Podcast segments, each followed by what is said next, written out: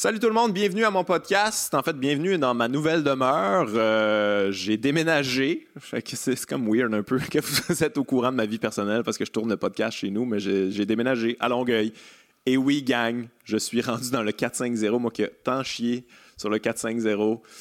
Montréal m'a un peu chassé, gang, je vous dirais, parce que c'est rendu cher puis tout ça. Mais bref, euh, j'ai un enfant maintenant, j'ai changé, je suis un père, euh, j'ai une famille, que je suis rendu. Mais on va en jaser un peu parce que le premier invité euh, dans ma nouvelle demeure, à mon podcast, c'est un gars que j'ai invité pas, juste à cause qu'il habite à Longueuil, mais c'est juste que je me suis dit, comme moi, je suis rendu à Longueuil, je veux pas faire déplacer des gens trop trop, je vais attendre d'être installé, puis tout ça, je vais prendre quelqu'un qui habite à Longueuil. Et ce gars-là habite à Longueuil, Marc-André Grondin. Euh, fait que je ne l'ai pas invité juste pour ça. Je veux dire, c'est quelqu'un que je trouve très intéressant. Je, suis sa carrière euh, depuis des années, euh, un peu comme tout le monde. Puis je, le suis aussi sur les réseaux sociaux. Tout ça, j'ai toujours trouvé que c'était un gars qui avait l'air bright, qui avait l'air intéressant, puis pas mal au courant de bien des choses. Puis j'avais l'impression aussi qu'on avait un, espèce de cynisme commun. effectivement. fait que, fait ça, j'ai invité, j'ai invité Marc-André. C'était vraiment une conversation très intéressante. J'ai eu bien du fun avec lui. C'est un gars qui a, une vision de son métier qui est quand même assez particulière, qui est bien à lui, qui est très humaine, qui est très axée sur son propre bonheur et non sur une espèce de carriérisme d'argent à tout prix. Fait que je trouve ça rafraîchissant, je trouve ça le fun. C'est un gars qui travaille encore en plus, il fait encore des projets vraiment intéressants. Fait que j'étais très content de jaser avec lui. Avant de commencer le podcast, je vous rappelle, il y a mon Patreon qui est toujours actif. Si vous voulez encourager le podcast, c'est toujours disponible. Je suis en tournée un petit peu partout au Québec avec mon spectacle Du cœur au ventre. On s'en va écouter Marc-André Grondin. Let's go.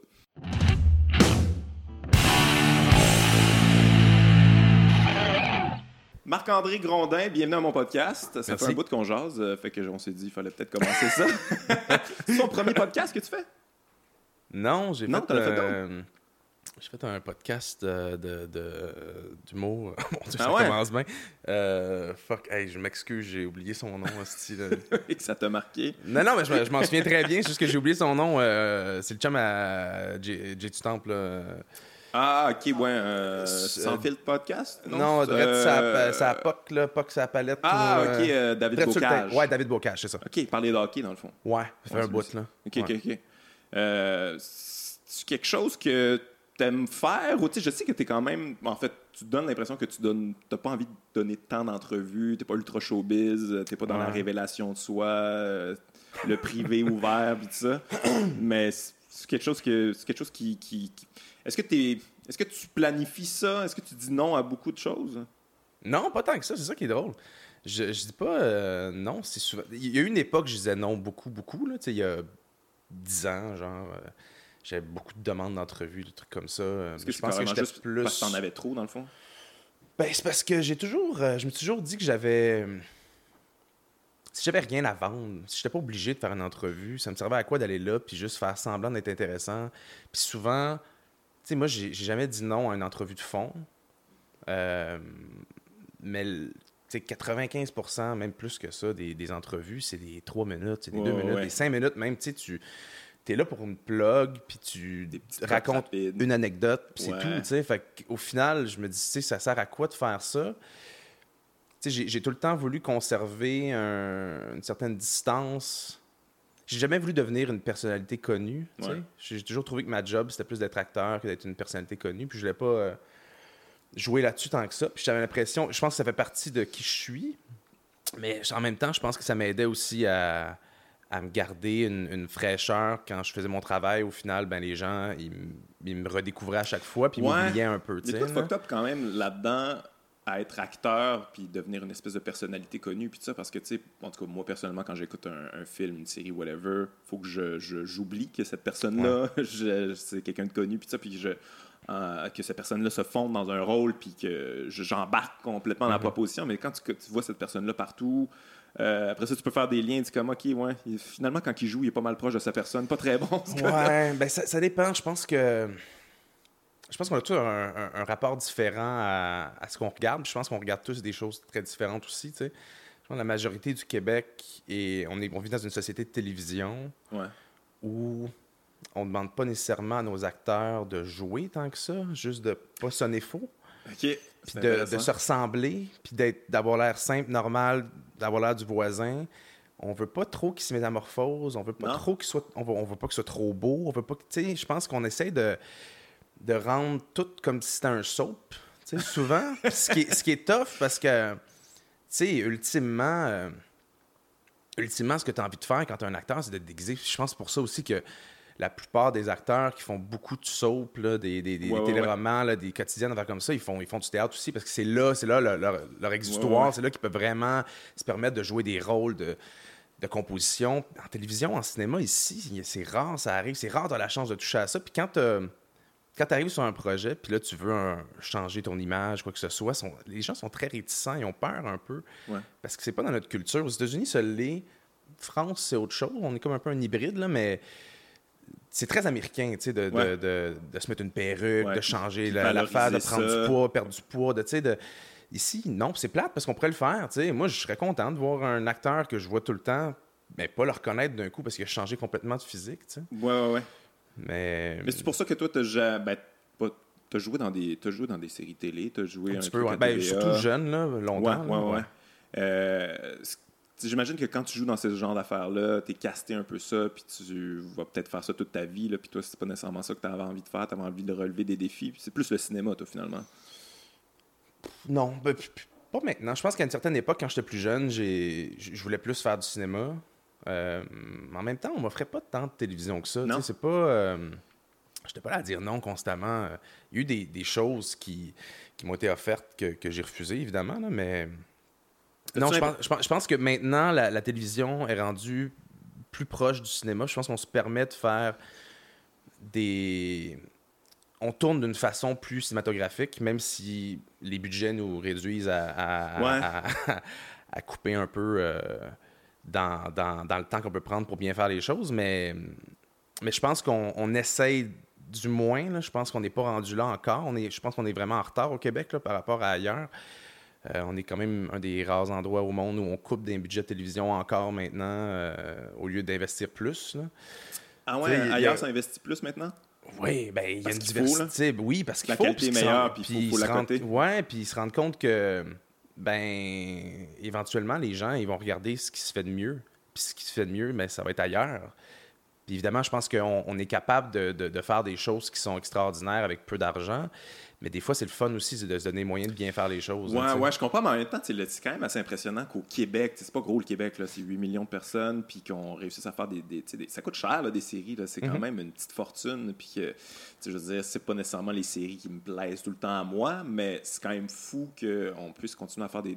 Il y a des gros projets qui se font. Ouais, mais si on regarde dans les années 90, on, faisait des séries à 1 million l'épisode, ouais, ouais, 2 millions l'épisode. Puis, euh... Ouais, les scoops, euh, Omerta. Puis, je, je, pense qu'on pourrait encore se permettre de faire ça. si, si on, se permettait de faire une série à 1 million ou un peu plus qu'un million par épisode, là, on ouvre un champ de possibilités qu'on n'avait pas avant. sais, quand on tournait l'imposteur, ça coûte cher d'avoir deux personnages qui sortent, puis qui se mettent à marcher, puis ils embarquent dans un champ, puis ils font deux coins de rue. Ça, c'est des blocages. Il y a, tellement de frais qui s'ajoutent à ça que c'est facile de se faire dire Hey, euh, on est un petit peu short, là. ils peuvent-tu se jaser dans le corridor en place? Là, tout à coup, tu as un show de corridor. Tu as un show entre trois murs tout le temps, puis c'est plat. Fait que, tu sais, c'est. Pour avoir un show qui bouge, puis avoir de l'action, les, les gens aimaient ça, l'imposteur, parce que ça bougeait, puis mais ça coûte cher, c'est difficile. tu sais, mhm. Quand tu as 500 000 par épisode. Il faut que ça marche, il faut que ça marche fort. ouais. demain, des hommes, ça a l'air d'avoir été assez compliqué. Ils ont mis quand même beaucoup, de, beaucoup, de, beaucoup de temps, beaucoup d'attention, beaucoup, beaucoup de. C'est quand même une série avec de la finesse. Là, tu sais. Mhm. Puis euh, aussitôt que c'est pas un million, ben c'est coupé. C'est ça, qui est, ça qui est triste au Québec aussi. C'est une réalité euh, différente. Il faut que ça marche fort. Là, ouais, c'est un peu. Euh, Ouais, c'est plate. C'est pas ça de même parce que je trouve qu'on a un rapport aussi. Euh, c'est comme si on essayait de faire. Euh, on voyait notre cinéma ou notre télévision comme les Américains le voient ou les Français le voient avec leur investissement privé. Nous, on est financé partout. Là. Puis TVA est aussi financé que Radio-Can. Puis il y, a comme un, bon point. C'est un bon point. Je pense qu'on devrait. On regarder la qualité un petit peu plus que les codes d'écoute. Ben ouais, puis je pense qu'il y a un moment où on, devrait réaliser en, télévision, surtout là, entre les réseaux, de faire ben, notre télévision francophone faut que ce soit un projet de société culturelle et non juste une guerre de réseau puis une guerre commerciale. Il faudrait se tendre la main entre les réseaux pour, pour essayer de, ben, développer une plateforme commune ou, ou, un financement commun pour aider à financer des projets d'envergure qui peuvent nous, qui peuvent voyager, qui peuvent être achetés à l'étranger, tu sais. Ça se fait ailleurs aussi, là. Ouais, ça, j'ai entendu ça souvent, là, tu sais, comme une plateforme commune, puis tout ça, mais on dirait que c'est un peu utopique. J'ai pas l'impression que ça va pouvoir se passer, mais il faudrait, là, tu sais, parce que. Je pense que c'est utopique parce que la génération en place a pas la même vision que nous, je pense. Nous, on est juste en dessous de la génération qui sont qui sont qui décident là, dans les réseaux. Puis je pense que je pense qu'on est en- dans dans une période de transition. Puis j'ai l'impression, j'ai du moins je crois là, que notre génération qu'on va se retrouver à prendre le contrôle de la télévision puis, le cinéma. je- il va y avoir des changements drastiques qui vont avoir lieu parce que on va se faire manger sinon. Parce que sinon, ça, ça va être on regarde Netflix ou sinon on regarde une quotidienne. C'est tout. C'est quand même de quoi qui a complètement changé la game. Netflix, c'est quand même assez. euh, J'ai la misère à comprendre, en fait, ce modèle-là. Là. Je sais pas pour toi, là, j'ai- c'est juste, j'ai vu passer une, nouvelle récemment. Eddie Murphy, il le ramène à faire du stand-up, là, parce que ça fait des années qu'il n'a pas fait de Ça stand-up doit depuis coûter cher. 87. 70 millions pour, je pense, deux specials. Tu des specials, ça coûte rien à TP. Puis ça, 70 millions. C'est assez incroyable, tu sais, le, le film que tu peux faire avec ça. Ouais. Puis, tu peux faire une série complète, en fait, euh, puis elle serait incroyable. Il, il sort du cash d'une manière que j'ai de la misère à comprendre. Je sais qu'en Ouais. même temps, il paye pas d'impôts, puis Mais tu sais, je- ils- ouais. ça aide. Mais ils font ça, je pense aussi, parce que ils essayent d'a- d'augmenter leur chiffre, leur nombre d'abonnés aux États-Unis, qui, Ah ouais? qui est en réduction. Moi, j'ai lu Ah, un article qui disait que partout à travers le monde, Netflix, euh, le nombre d'abonnés augmente, mais aux États-Unis, ça stagne ou ça descend un peu. Mais il y a plus d'offres, là, j'ai l'impression. là, tu sais, Il y a Hulu, Ouais. il y a Crave, il y a. Ouais, Amazon, Ouais, euh, c'est ça, Amazon. Ouais. Fait que, tu sais, d'avoir un Eddie Murphy, ça peut, ça peut faire en sorte que, je sais pas s'il y a 10 millions de personnes qui vont s'abonner pour regarder ça. Ouais, ouais, ouais. puis ils ont un taux de rétention de 15% ça fait quand même, c'est quand même, c'est même des gens qui vont payer à chaque mois. Puis s'ils continuent comme ça à chaque fois, mais ils peuvent rentrer dans, dans leur argent. On ne puis- pourra jamais compétitionner avec ça, comme de peu importe quelle manière on, on le prend. Non, mais il faut offrir quelque chose de différent, tu sais. Ouais. Moi, moi, moi, je trouve ça difficile de, de payer pour un tout.tv, pour un hélico. Ça que ça fait beaucoup de frais pour plein de petites affaires, tu sais. Si j'avais une plateforme qui me coûtait 20$ par mois, puis j'avais tout, euh, j'irais, puis je Mais regarderais Radio tout.tv, c'est un peu ça qu'ils essaient de faire, non? Ils ont ramené, ils ont ramené un peu. Il y a euh, V là-dedans, il me semble. A- ouais, je pense qu'il y a un truc comme ouais. ça, ils ont un deal avec ouais. C'est un début, tu sais. Je pense ouais. que. Mais c'est Radio-Can TVA, c'est toujours ça. Ouais, ouais, ouais. Mais toi, tu es rendu dans la production maintenant. Tu, tu, tu... Lentement. là. Ouais, J'essaye. Tu, tu veux ouais. te diriger vers ça. Qu'est-ce qui t'intéresse là-dedans? Est-ce que justement, tu veux que des projets que toi, tu aimerais voir à la télé ou au cinéma ou whatever? se- ouais, ben, c'est- sûr que je. Sais, la production m'intéresse parce que j'ai envie de. Parce que j'ai des idées, point, puis qu'il y a des gens autour de moi qui ont des idées, puis c'est le genre de projet que j'ai envie de voir. Fait que j'essaie de. J'essaie de donner une offre qui me ressemble un petit peu plus. tu sais. Ouais, ouais, ouais. Mais, euh, tu sais, ultimement, j'aime tu sais, la satisfaction d'avoir une idée, que ça allume les gens, d'aller chercher les gens les plus compétents, les mettre ensemble, travailler ensemble, qui trippent à travailler ensemble, puis que ça donne quelque chose, puis que les gens apprécient. Je trouve qu'il y a quelque chose de bien. C'est comme un peu comme un jardinier, là. Ouais, ouais, ouais. T'es- pas, le- t'es pas le légume nécessairement, là, mais t'es comme participé à tout mettre en place pour que ça donne ça. Mais ça prend des qualités de leadership quand même. Puis j'imagine que ça prend aussi des qualités de, de- de gérer des chiffres. là. C'est- C'est c'est remplir des chiffres dans des colonnes aussi. Là. Y a Ouais, moi, aspect- disons que je suis pas, je suis pas, je suis pas un, je c'est suis pas pas un toi, ça. producteur. euh, euh, euh, non, non, je- le côté financier, c'est vraiment pas euh, mon expertise. Mais quand même, là. tu as l'air au courant un peu des, des, des chiffres, là, combien ça coûte faire un épisode maintenant. Ben, parce que tu vois. Tu sais, moi, j'ai, en plus, j'ai, commencé super jeune, fait que j'ai vu Ouais. la différence de. euh, à quel point le. Quel t'as le- commencé? Trois ans. Aïe, aïe. Tu sais, le. Ouais. Fait que, tu sais, quand j'ai, vu quand j'étais jeune, comment. Comme, tu sais, les, les plateaux, comment c'était, autant en cinéma qu'en télévision, puis à quel point ça a changé avec le temps. Puis des choses qu'on a pris pour acquis pendant longtemps qui sont plus là, tu sais, qui n'existent plus, tu sais. euh, c'est, euh, c'est difficile d'avoir une loge, Ah un ouais? endroit pour se reposer maintenant en télévision, ouais, littéralement, là. Puis tu sais, c'est pas juste... Tu sais, tu te dis, c'est pas, OK, les vedettes, eux autres, ils ont des loges. Non, non, non, non, là. Moi, j'ai vu Pat Robitaille pendant l'heure de lunch, aller se coucher dans son char, là. tu sais? Non, mais littéralement, là, c'est pas parce que...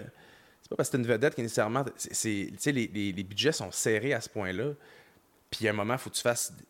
Faut que tu décides de faire des compromis parce que tu veux que ça- la qualité se retrouve à l'image, tu sais. Puis à l'époque, c'était pas ça pantoute, c'était autre chose complètement de ce que Ah tu non, il y avait des loges, il y avait des... Puis il y avait des transports aussi. tu sais. Moi, il n'y avait aucun acteur euh, qui, qui se conduisait lui-même pour aller au travail. là. Mais ça, c'est dû à quoi? C'est-tu euh, dû au fait que, tu sais, il y a eu des- à un moment donné, il y a eu des productions qui étaient tellement plus têtes, plus efficaces que là, on a copié ça parce que ça coûtait moins cher. Fabienne Larouche, je sais qu'elle est reconnue pour ça. Là, tu sais, Ouais. c'est- c'est Mais je, pense que bout. le- le- la méthode Fabienne a été euh, copié par bien des gens. Ouais. Mais je pense qu'il y a aussi. Tu sais, ils se sont rendus compte une moment donné que. que tu n'avais pas besoin d'investir beaucoup pour faire de l'argent nécessairement. Tu pouvais. Ouais. Puis, tu sais, il y a tellement peu de jobs au Québec. Il y a toujours quelqu'un qui est prêt à travailler pour moins cher, au final. Mhm. Sais, je pense que si tout le monde, on, on s'assoyait puis on faisait une grève, puis on faisait comme sérieusement, il faut vraiment s'asseoir puis revoir no- notre méthodologie de travail, puis euh, l'argent qui est investi. Là, peut-être qu'il y aurait des changements, mais tu sais, Mais le public aussi- si c'est bon, j'ai envie de le faire, puis il faut que je Ouais, ouais, travaille, ouais. puis je vais le faire, là, tu sais.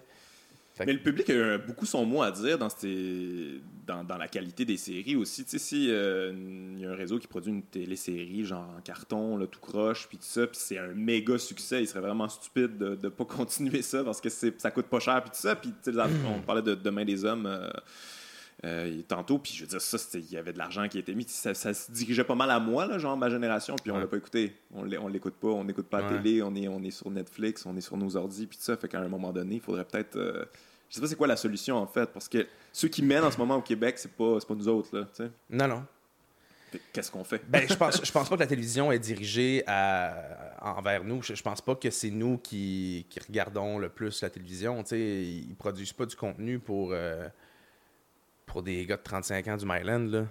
non, c'est pas un marché, ça. Non, non, puis quand tu vas sur Facebook, euh, c'est- pas du monde de 35 ans du Myland qui vont laisser des commentaires non plus. Fait que, tu sais, je pense que ils se rendent compte qu'à l'extérieur de Montréal, ça regarde beaucoup la télévision.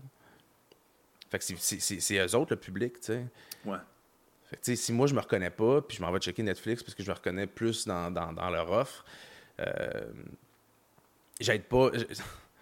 C'est comme, un, comme un serpent qui se mange la queue un peu. Là. Il y a Ouais, comme un truc où on regarde pas vraiment la télévision, mais on regarde parce que ça nous ressemble pas, mais parce que ça nous ressemble pas, on regarde ailleurs, mais on n'est pas là à faire comme Hey, ça nous ressemble pas. Je pense que si on était tous là à regarder la télévision puis à se plaindre que ça nous ressemblait pas, ben. Je, généralise, il y a quand même pas mal d'émissions qui sont vraiment de qualité, puis sont vraiment. Non, tripantes. sûr, là, puis, euh, mais c'est difficile. Pour moi, Série Noire, c'est une des séries les plus tripantes qui ont été faites au Québec. Ouais. Euh, c'est pas un succès, là, zéro. Là. T'sais. Ça avait pas, ouais, ça, ça avait zéro été un succès, je me rappelle pas c'était quoi les Ben, chiffres. c'est un succès critique, je pense, là, puis de niche. Ouais. Mais tu sais, une niche au Québec, c'est c'est pas gros, là. Si tu vas aux États-Unis, tu fais, un- tu fais un- une série euh, nichée euh, pour une petite partie de la population, mais c'est quand même plusieurs millions de personnes qui vont la regarder. Non, non, c'est sûr. C'est Ta sûr. niche, tu la trouves à travers le monde. Au Québec, on est, on est pris avec notre, avec notre, notre peu de population. Là, fait que... Ouais, mais comme tu disais tantôt, vu que c'est nous autres qui financent, ça serait le fun aussi de valoriser les projets artistiques qui, sont, euh, qui prennent des risques, qui sont intéressants, puis de, de les laisser là, même si euh, c'est pas un méga succès, parce que c'est de même que finalement tu vas amener un public différent. Puis tu sais, Ouais. je veux dire, on parle de- depuis tantôt, le, le public euh, qui écoute la télé, il est vieillissant, là. À un moment donné, il va décéder, puis qui, qui va rester, ça va être nous. Puis s'il n'y a rien pour nous, je veux dire, ça, Ouais, mais on va être rendu vieux. Peut-être qu'on va vouloir regarder ça aussi. Non, c'est vrai, dans le on sens va que. pogner le bâton. Mais tu sais, on, on- on- nos goûts changent avec le temps aussi. Là. Fait tu sais, C'est sûr. tu sais, je pense que c'est facile pour nous autres de dire qu'on va être pareil, rendu à 60 Ouais, ou ouais. 65, mais peut-être qu'on on va vouloir regarder la télévision pour. On voudra pas regarder un trailer parce que ça va nous stresser. Là, tu sais. Ouais. Qu'on va vouloir regarder de quoi bien relax, puis regarder un, un autre On téléroman. va avoir être notre bien Guylaine. Tremblay à nous autres. Ouais, c'est puis- ça. Ben ouais. Ouais, ouais. Ah ouais, non, c'est clair qu'on change. Euh, en plus, ben, c'est ça, tu le vois. Moi, je suis rendu, je suis rendu en banlieue, je suis à Longueuil. En fait, je suis un peu invité pour ça, euh, parce que toi aussi, t'es à Longueuil. mais je t'ai invité parce que ça m'a. Tu sais, t'étais un gars qui m'intéressait, puis ça, mais j'étais comme, ah, crème, s'il est pas loin, ça pourrait être le premier invité. Je me dis, Ouais. Euh, toi, t'arrives, puis moi, je suis sur le bord de repartir. Ouais, c'est ça que tu viens de me dire. Ouais. Pourquoi, pourquoi Longueuil, en fait? Pourquoi t'as, commencé à vivre ici? Euh, habité pas mal toute ma vie dans le centre-sud, puis euh, j'ai vendu où j'habitais, puis j'ai pogné une série en Angleterre, fait que j'ai comme loué un appart en attendant pour mettre mon stock. Je suis parti sept mois en, Angl- en- en Angleterre, puis quand je suis revenu, j'ai commencé à checker. J'étais pas pressé, tu sais, j'avais l'appart, puis, puis je cherchais, je voulais de l'espace. J'étais comme un tanné un peu de... Tu sais, j'habitais euh, centre-sud, mais bruyant, là. Ben oui, c'est, toujours un peu brillant. quand même, Ouais, mais là, bruyant. c'était vraiment un coin bruyant quand même. Puis, euh, je cherchais, euh, cherchais un sol, je cherchais une cour. Je, voulais, je voulais avoir un peu de, de quiétude. Puis, euh, puis je suis pas millionnaire, fait que c'est un peu difficile de trouver de l'espace. Puis, euh, Moi, c'est pas millionnaire. de l'espace, puis je suis pas humoriste. J'ai de l'espace, puis de la verdure à Montréal, euh, en bas d'un million, là, tu sais. Fait que euh, fait que c'est ça. Fait que j'ai cherché, puis je suis tombé sur euh, une super belle maison, euh, collée sur le pont. Tu sais, je pense que. Tu sais, sincèrement, je pense que. T'étais plus creux dans Longueuil. Moi, Ouais. j'aurais pas réussi. euh, je, pense, je pense que j'aurais pas pu assumer. Mais j'étais tellement collé sur le pont. Puis regarde, ça fait trois ans et demi, genre, que je suis là. Puis quand on me demande où j'habite, je dis à Longueuil, collé sur le pont. je, je, je, Tu je- l'assumes pas? Non, vraiment Trois pas. ans, Ben, je, l'assume. Je suis vraiment bien chez nous. C'est vraiment une belle maison. C'est un super beau quartier. La rue est le fun. Les voisins sont cool. Je suis, euh, je suis vraiment bien. Il faut l'artiste à Longueuil maintenant. Mais ouais. Ouais. c'est pas nécessairement ça que je. Mais c'est drôle parce que quand j'ai visité la, la maison, euh, l'agent d'immeuble se mettait à, à, genre, à name dropper tous les gens de l'UDA qui étaient autour. Ah, J'étais ouais, comme ouais. sérieux, je suis pas la bonne personne. tu vas pas me convaincre là, avec ça. Il fait pas ça à Montréal, mettons. Dans Ah le ouais. quartier, il y a un tel. un Ouais, ouais, vraiment. Là. cool. Puis ouais, au coin de la rue, puis c'est fou. là. Fait que j'étais. Non. Tu vois que c'est une autre mentalité quand même, là, tu sais. Moi, je, genre, je fais mes Ouais. petites courses, puis c'est la première fois que je, genre, je me fais reconnaître, puis je me fais parler, puis tout ça. À Montréal, ça n'arrive jamais, même par les gens qui me reconnaissent parce qu'ils n'en ont rien à chier. Là. Euh, ouais, il y a une mentalité quand même différente. Ouais. J'imagine que tu avais une opinion euh, défavorable de la banlieue. euh, Non. Avant... Non? Je- zéro? Ben, tu sais, moi, je viens de Pointe-aux-Trembles. Fait que, Ok. tu sais, je- je je viens, je viens de Montréal, je viens de l'île de Montréal, mais pour les gens, j'habite en banlieue. Puis il y a un peu Mhm. le feeling de banlieue à Pointe-aux-Trembles. Ouais, C'était un peu. tu sais, je marchais. je faisais 5 minutes de vélo, j'étais sur le bord du, du fleuve. là, Tu sais, il y a comme ce rapport un peu à. Tu sais, je jouais dans, dans les champs, je ramassais des couleuvres, je buvais à hausse. C'est comme ça, un peu ce côté-là, un peu de banlieue. Fait que, tu sais, euh, j'avais un ami qui habitait pas loin aussi. Fait que j'étais allé une couple de fois. Puis je voyais à quel point c'était pas loin. Puis, puis surtout, je sais pas, j'ai eu un coup de cœur pour la maison. Puis, Ouais. ça, me, ça me dérangeait pas vraiment d'habiter à Longueuil. C'est juste que quand tu déménages là, tu vois à quel point les. En Les fait, gens- c'est souvent les gens qui viennent pas de Montréal. Ouais, ouais. C'est vrai. Tu sais, moi, c'est plus. euh, c'est- moi, les gens qui viennent de Montréal, ben, il n'y a pas tant. pas d'amis qui viennent de Montréal, mais ceux qui viennent de Montréal, ils s'en, ils s'en foutent un peu euh, que j'habite à Longueuil. C'était assez cool. Mais quand tu viens de, je sais pas, là, de, de région, de Québec, whatever, tu arrives à Montréal, puis t'es, es tellement comme ancré dans. Tu t'es Ouais, venu à. Montréal pour ça. Tu l'as choisi, Ouais. là, puis là, tu t'identifies. Là, t'es comme, puis moi, je suis pourquoi? mon quartier. Toi, tu viens d'ici, pourquoi tu t'en vas l'autre bord du pont, tu sais? Ouais, ouais, ouais. J'étais comme, ben, venez chez nous, vous allez voir, là. C'est juste- je peux pas avoir ça, tu sais. Je peux pas avoir ça à Montréal. là. Mais il y a quand même quelque chose d'étrange à la banlieue. C'est c'est quand même une bébite assez particulière. On dirait que je. J'ai pas. C'est c'est un espèce de concept qui est assez weird. Tu sais, les quartiers résidentiels, comme nous, on habite ici, puis là, on va magasiner ici, puis si on fait, on va le parc ici, puis c'est comme, pour tout mélanger ça, ça serait cool, là, ça serait, ça serait super. Oui, puis c'est drôle parce que il y a toujours le truc de. tu sais, je, je me souviens, un moment donné, quelqu'un me parlait du 10-30, tu sais, puis j'allais m'entraîner au 10-30, puis mon trainer était là-bas, puis. Puis il me dit, ah, que le 10-30, j'étais comme, ouais, mais tu sais, quand, quand tu vas faire tes courses, euh, tu sais, il y a du parking partout. Puis là, en même temps, j'étais comme, ouais, à Montréal, j'ai pas tant besoin de mon char pour aller magasiner. Dans le fond, que, tu sais, j'ai pas tant besoin du parking, là. Ben ouais, c'est ça, mais tu es en train de nommer un problème dans le fond. Ouais, non, c'est ça. j'ai- j'ai- Je vais juste pas aller chez Costco. vais acheter au Ouais, fur et à ouais. mesure. Là, euh, mais... Mais ça, c'est le, le, le 10-30, c'est ça, c'est l'apothéose, espèce de, de mentalité de banlieue, de tout, on a Ouais. tout mis là, tout est là, c'est rendu une ville de tout ce que tu as de besoin, puis t'as Ouais. pas besoin d'aller ailleurs. C'est très américain, ça aussi. Ouais, puis c'est toutes des franchises, c'est toutes des. euh, c'est ça. c'est- Ouais. C'est pas des petits commerces euh, de quartier. Non. perdu Non, le- non, je... C'est tough, c'est tough d'avoir un, un regard dur sur la banlieue parce qu'en même temps, je pense que ultimement, la majorité des gens qui habitent en banlieue habiteraient pas en banlieue s'il y avait les moyens.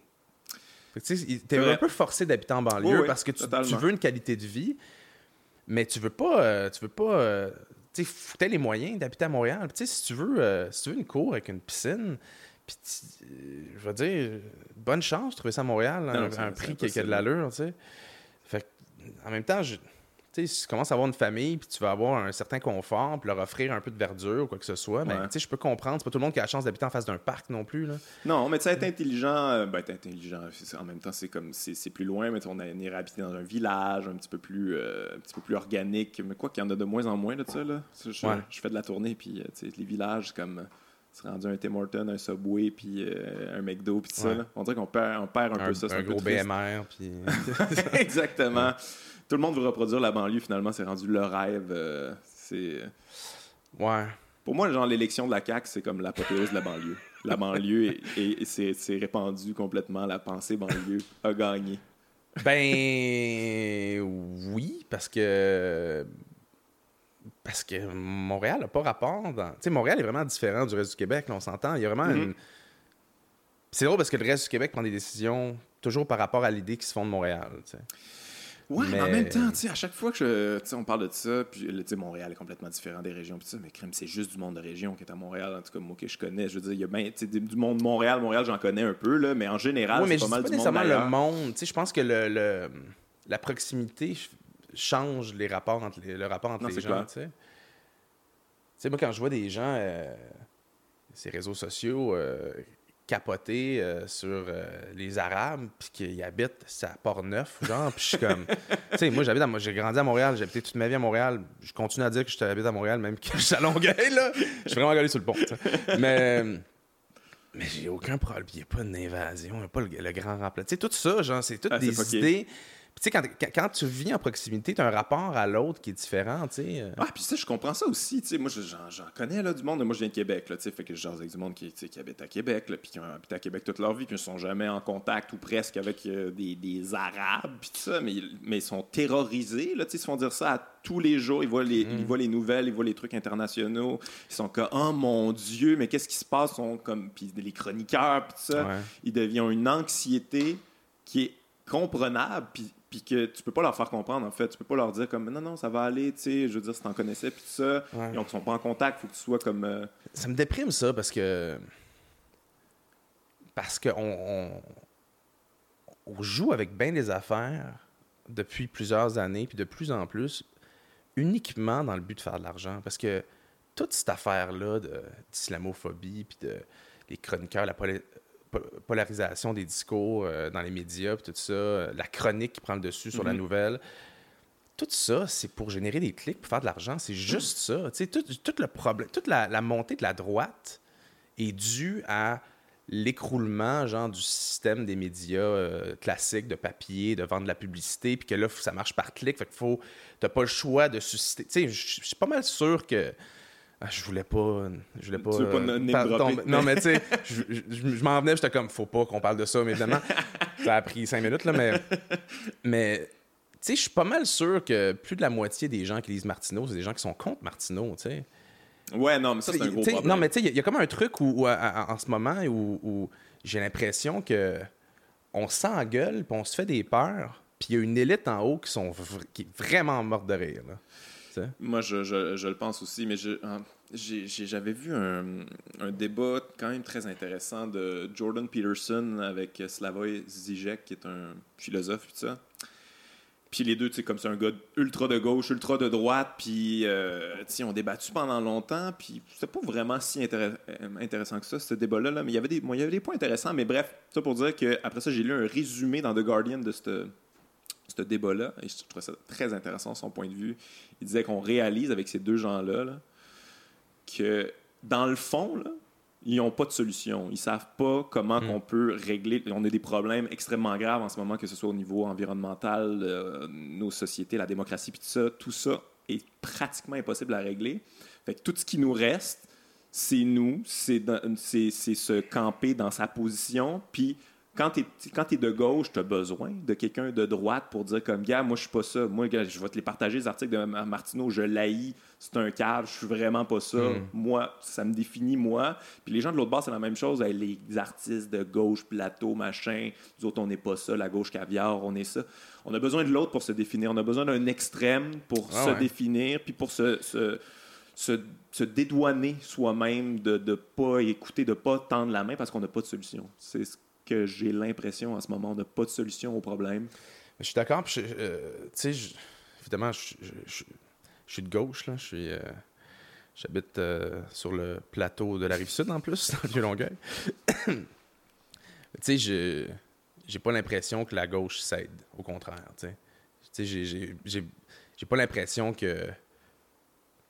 Tu sais, évidemment, j'ai l'impression que je crois aux idées de gauche, mais j'ai pas l'impression qu'on agit de la bonne façon pour Ouais. régler quoi que ce soit ou pour améliorer quoi que ce soit. Ouais, ouais. On démonise la droite, puis on le fait. Puis moi-même, je fais partie de ça. Je suis pas, euh, pas mieux que qui que ce soit. Là.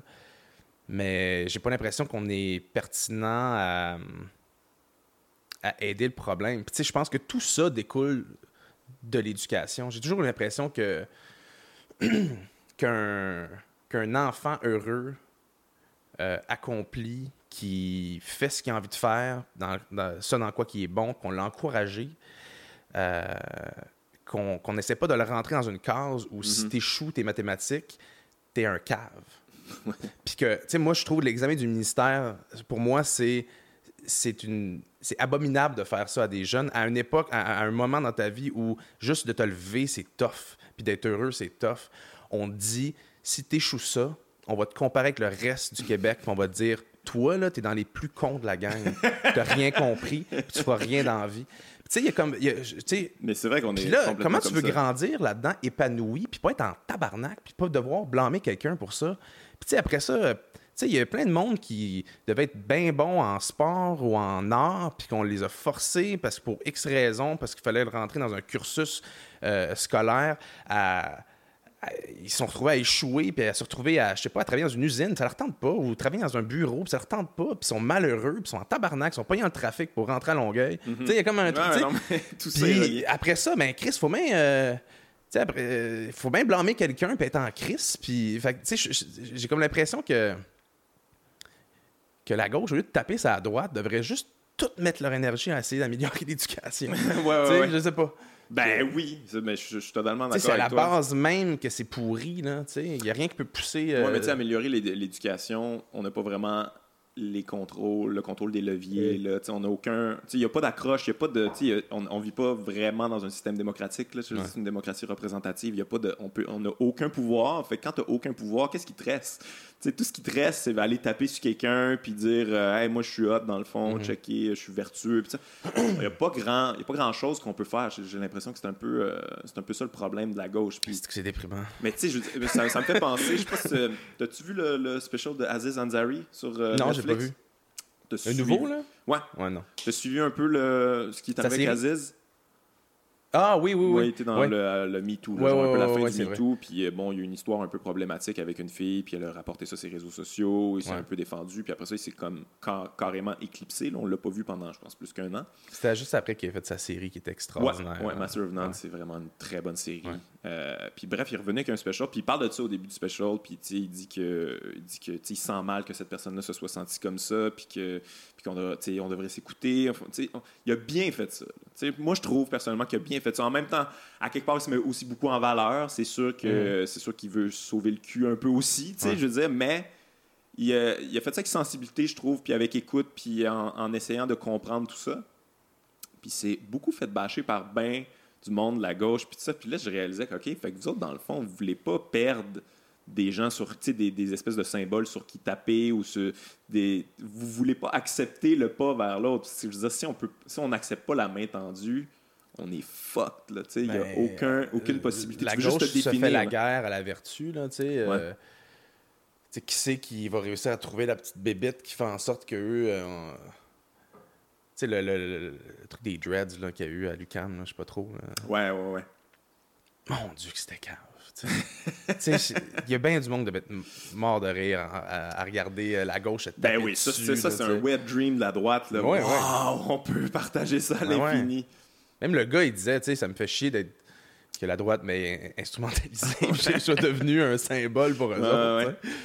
Mais, Mais ça, à chaque fois, ces affaires-là, tu sais, je suis un peu comme. euh, Tu sais, moi, cette affaire-là, je- moi, j'ai appris des trucs au travers là, par rapport aux dreads, par rapport à l'histoire de tout ça. Puis, euh, je trouve pas ça nécessairement juste négatif, mais me semble qu'il y aurait d'autres non, mais je pense, même. je là, pense tu sais. que après, ce qui en découle de ça euh, peut être pertinent dans, dans- dans la conversation, mais tu sais, la- pourquoi ça a été créé, l'événement initial est complètement ridicule. Ouais, en fait, ouais. la conversation aurait dû arriver au début. tu sais.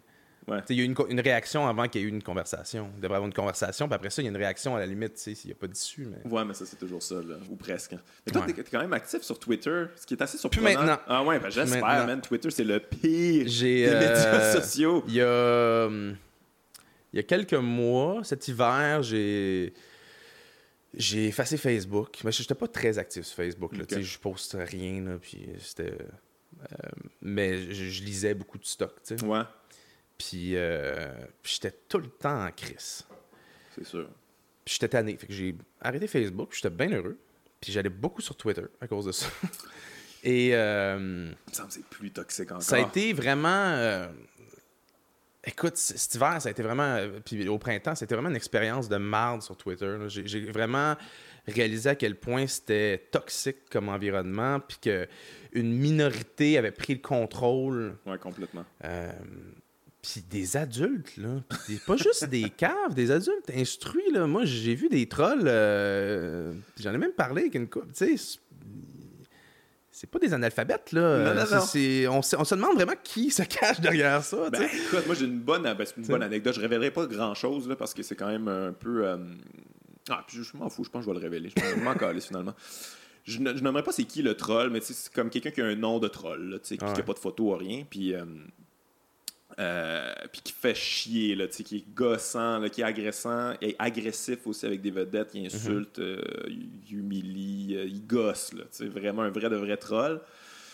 Puis euh, il y a quelqu'un qui s'est fait insulter dans le milieu artistique par cette personne-là, puis euh, il l'a pris personnel, puis il a décidé de découvrir qui c'était, et finalement c'était un haut placé chez Renaud Bré, mais genre vraiment haut Hein? placé. Là. Non. Ouais, fait que, tu sais, puis c'est quelqu'un que.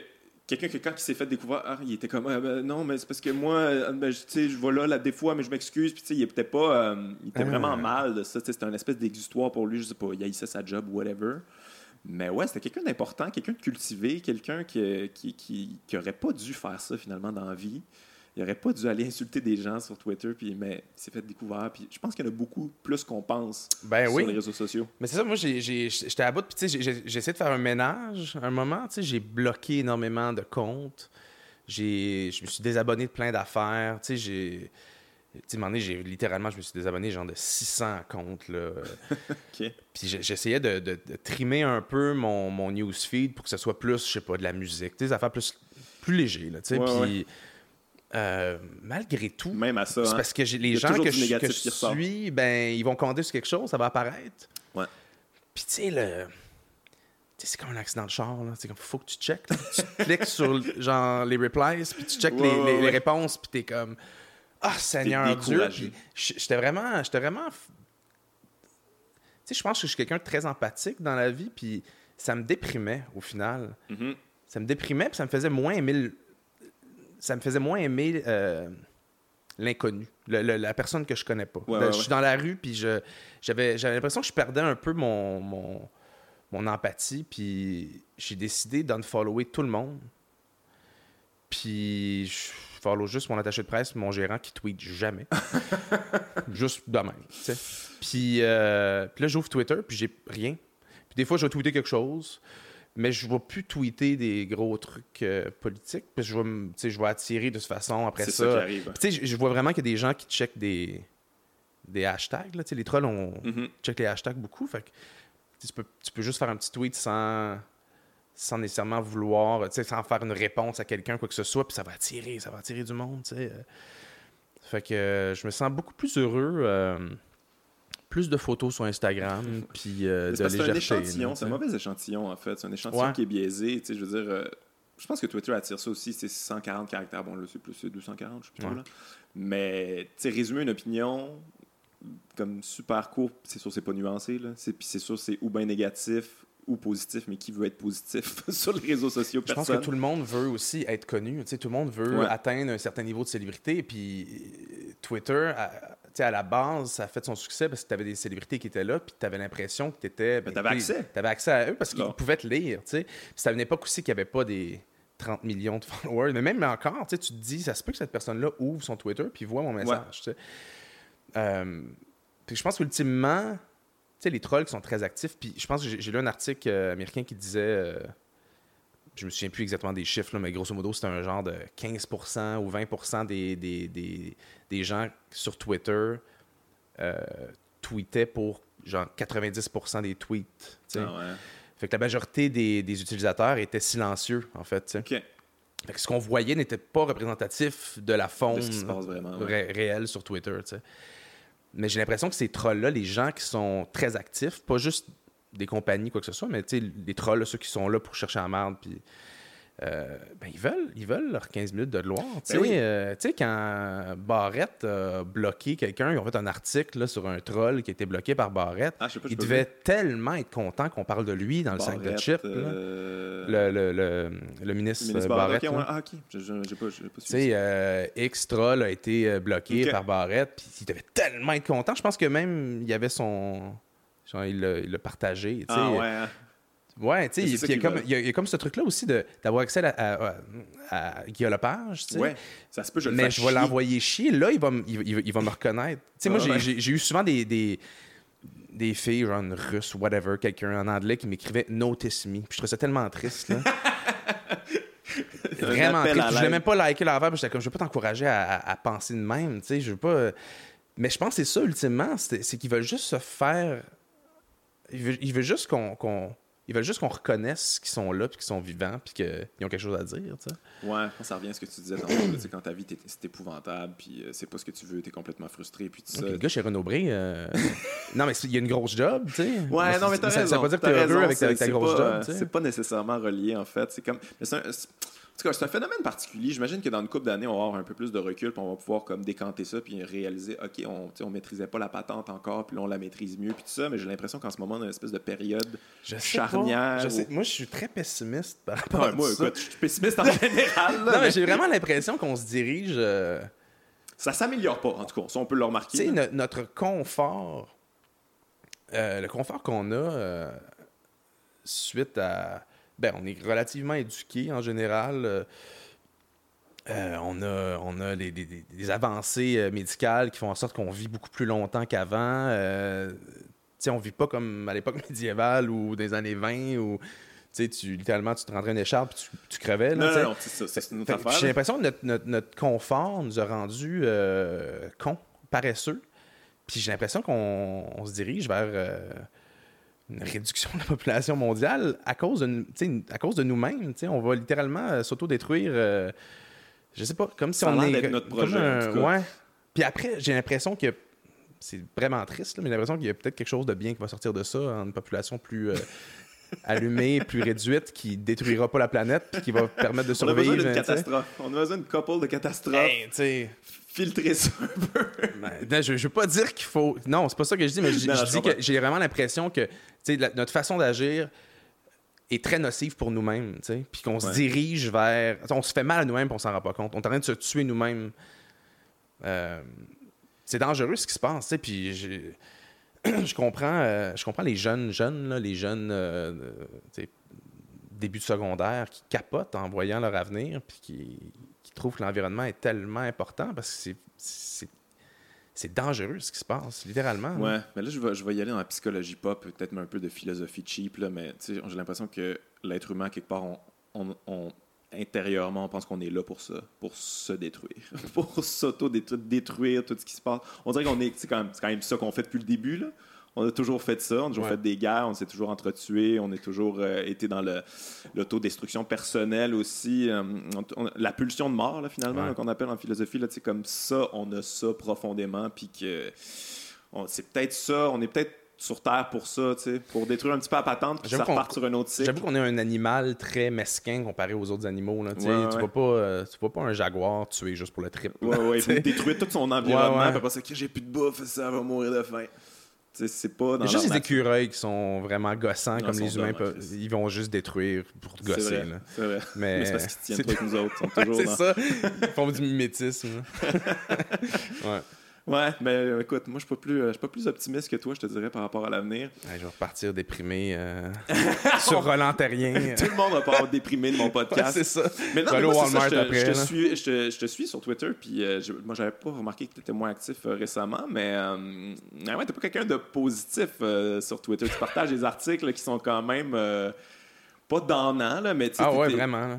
Mais, oh, Ouais, ouais, mais t'es un- tu, tu te considères comme un gars cynique en général dans la vie. Tu, tu sais, parce que c'est un peu ça aussi que ça nourrit les réseaux sociaux, Mhm. c'est que tu fais du cherry picking de, de tout. Tu sais, je veux dire, c'est même pas des, c'est des informations qui sont pertinentes aussi, là, mais à un moment donné, à force de toujours avoir ces informations-là, de tout mettre ça ensemble, c'est difficile de pas sentir que tout ça est Ben, extrêmement c'est exactement ce que je te dis. tu sais, J'avais l'impression que, que, je, que je perdais, je perdais un peu de mon humanité, tu sais, puis mon, ma lumière. tu sais. Je trouvais que je me faisais éteindre, puis je passais beaucoup trop de temps là-dessus. là. Tu Il y a comme un genre de faux mot, de fear of missing out de nouvelles là, aussi, là, puis de qu'est-ce qui se dit, puis t'as-tu lu le dernier article de telle personne, puis t'as-tu vu qui c'est qui a dit telle affaire, puis... euh, Ouais. tu sais, je pense que. Tu sais, je suis pas quelqu'un de négatif nécessairement dans la vie, mais je pense que. Je pense que de, de- de regarder beaucoup trop les réseaux sociaux, ultimement, me rendu plus négatif que je, je peux l'être réellement. Puis de me sortir de ça fait peut-être en sorte que je suis un petit peu plus heureux dans la vie, puis un Ouais. petit peu plus positif en général. Tu sais, je, je check les nouvelles le matin, puis c'est correct, là. Tu sais, c'est pas RDI qui va commencer à, à bâcher sur du monde, là.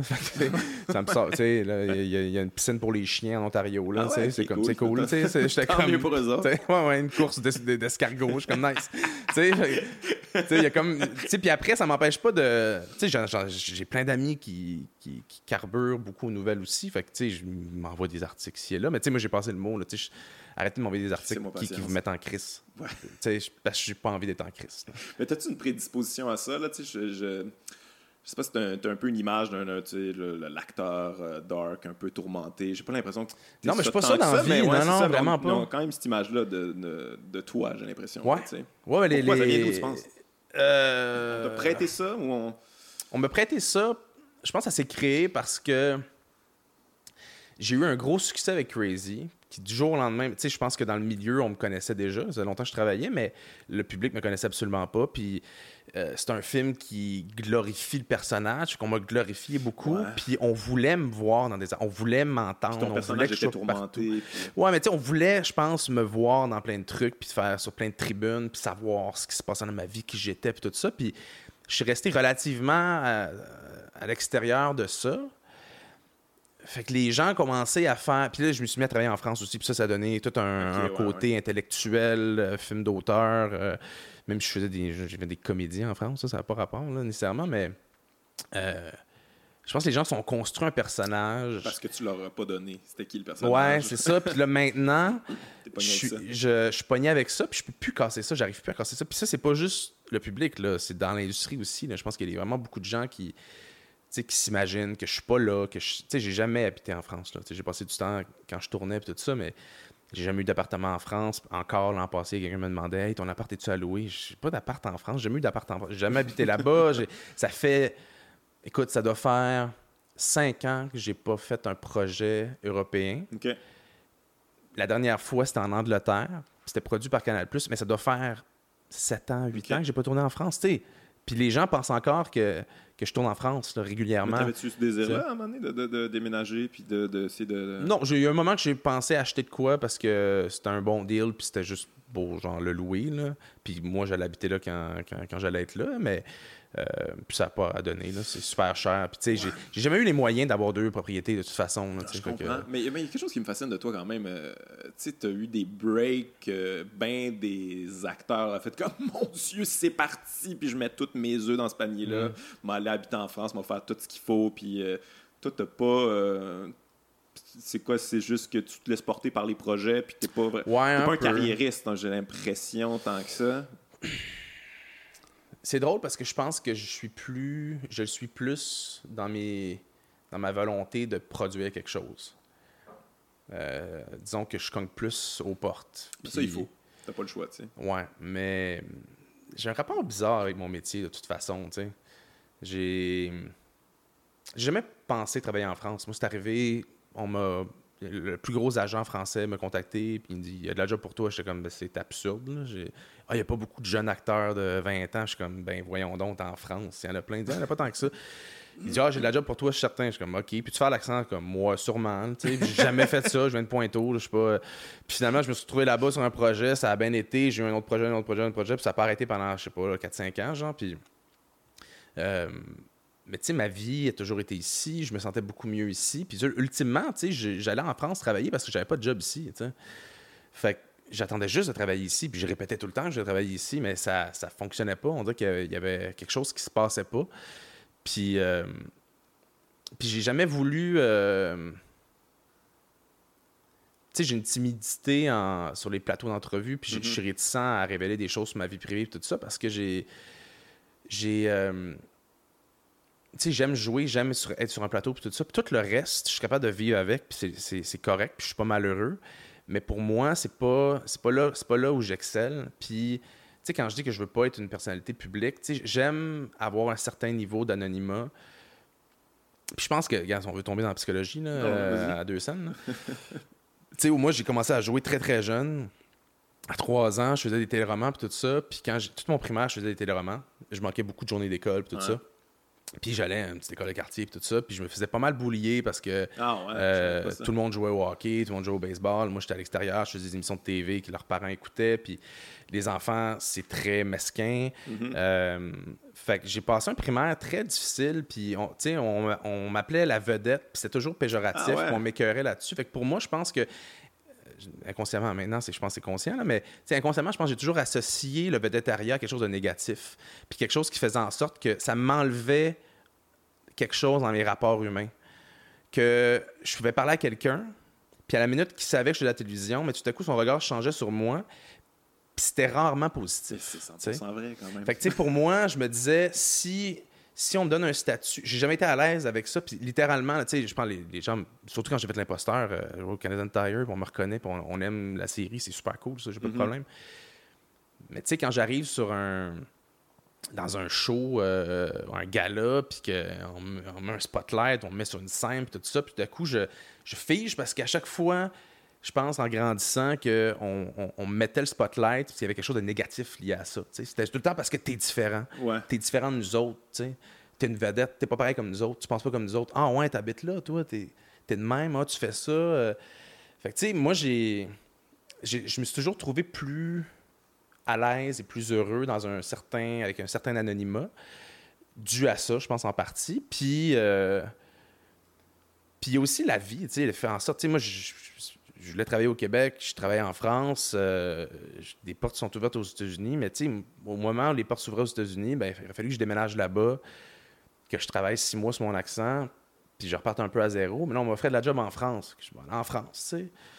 Là, je reviens de la France, puis j'ai de la job ici, puis une job en Angleterre. Puis là, je me dis, ben, j'ai-tu envie de m'en aller avec trois colocs à LA, genre, puis faire euh, pilot season, puis faire des auditions, travailler mon accent, puis repartir à zéro même quand... Sais, moi, je demande juste à faire des projets intéressants, puis à bien vivre, tu sais.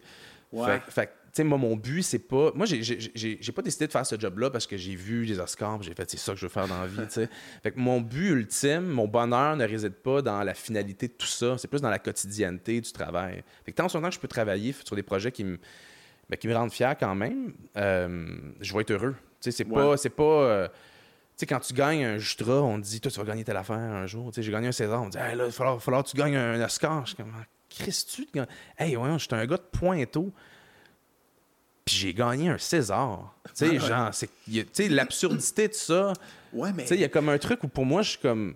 Tu sais, je, devrais déjà être content de ce que j'ai accompli. Fait que je, je regarde pas ce que je peux accomplir de plus parce qu'au final, je le vois dans, dans la fierté que mes, mes parents peuvent avoir ou mon entourage peut avoir. Parce que c'est surtout ça quand tu quand, quand as une récompense. Ouais, c'est pas tout le temps de fierté pour toi. Là, Tu sais, quand tu, tu demandes à un, un Olympien, euh, tu sais, euh, qu'est-ce qui est plus émouvant, tu sais, ga- gagner une médaille d'or ou, ou, ou- regarder tes parents te regarder gagner une médaille d'or.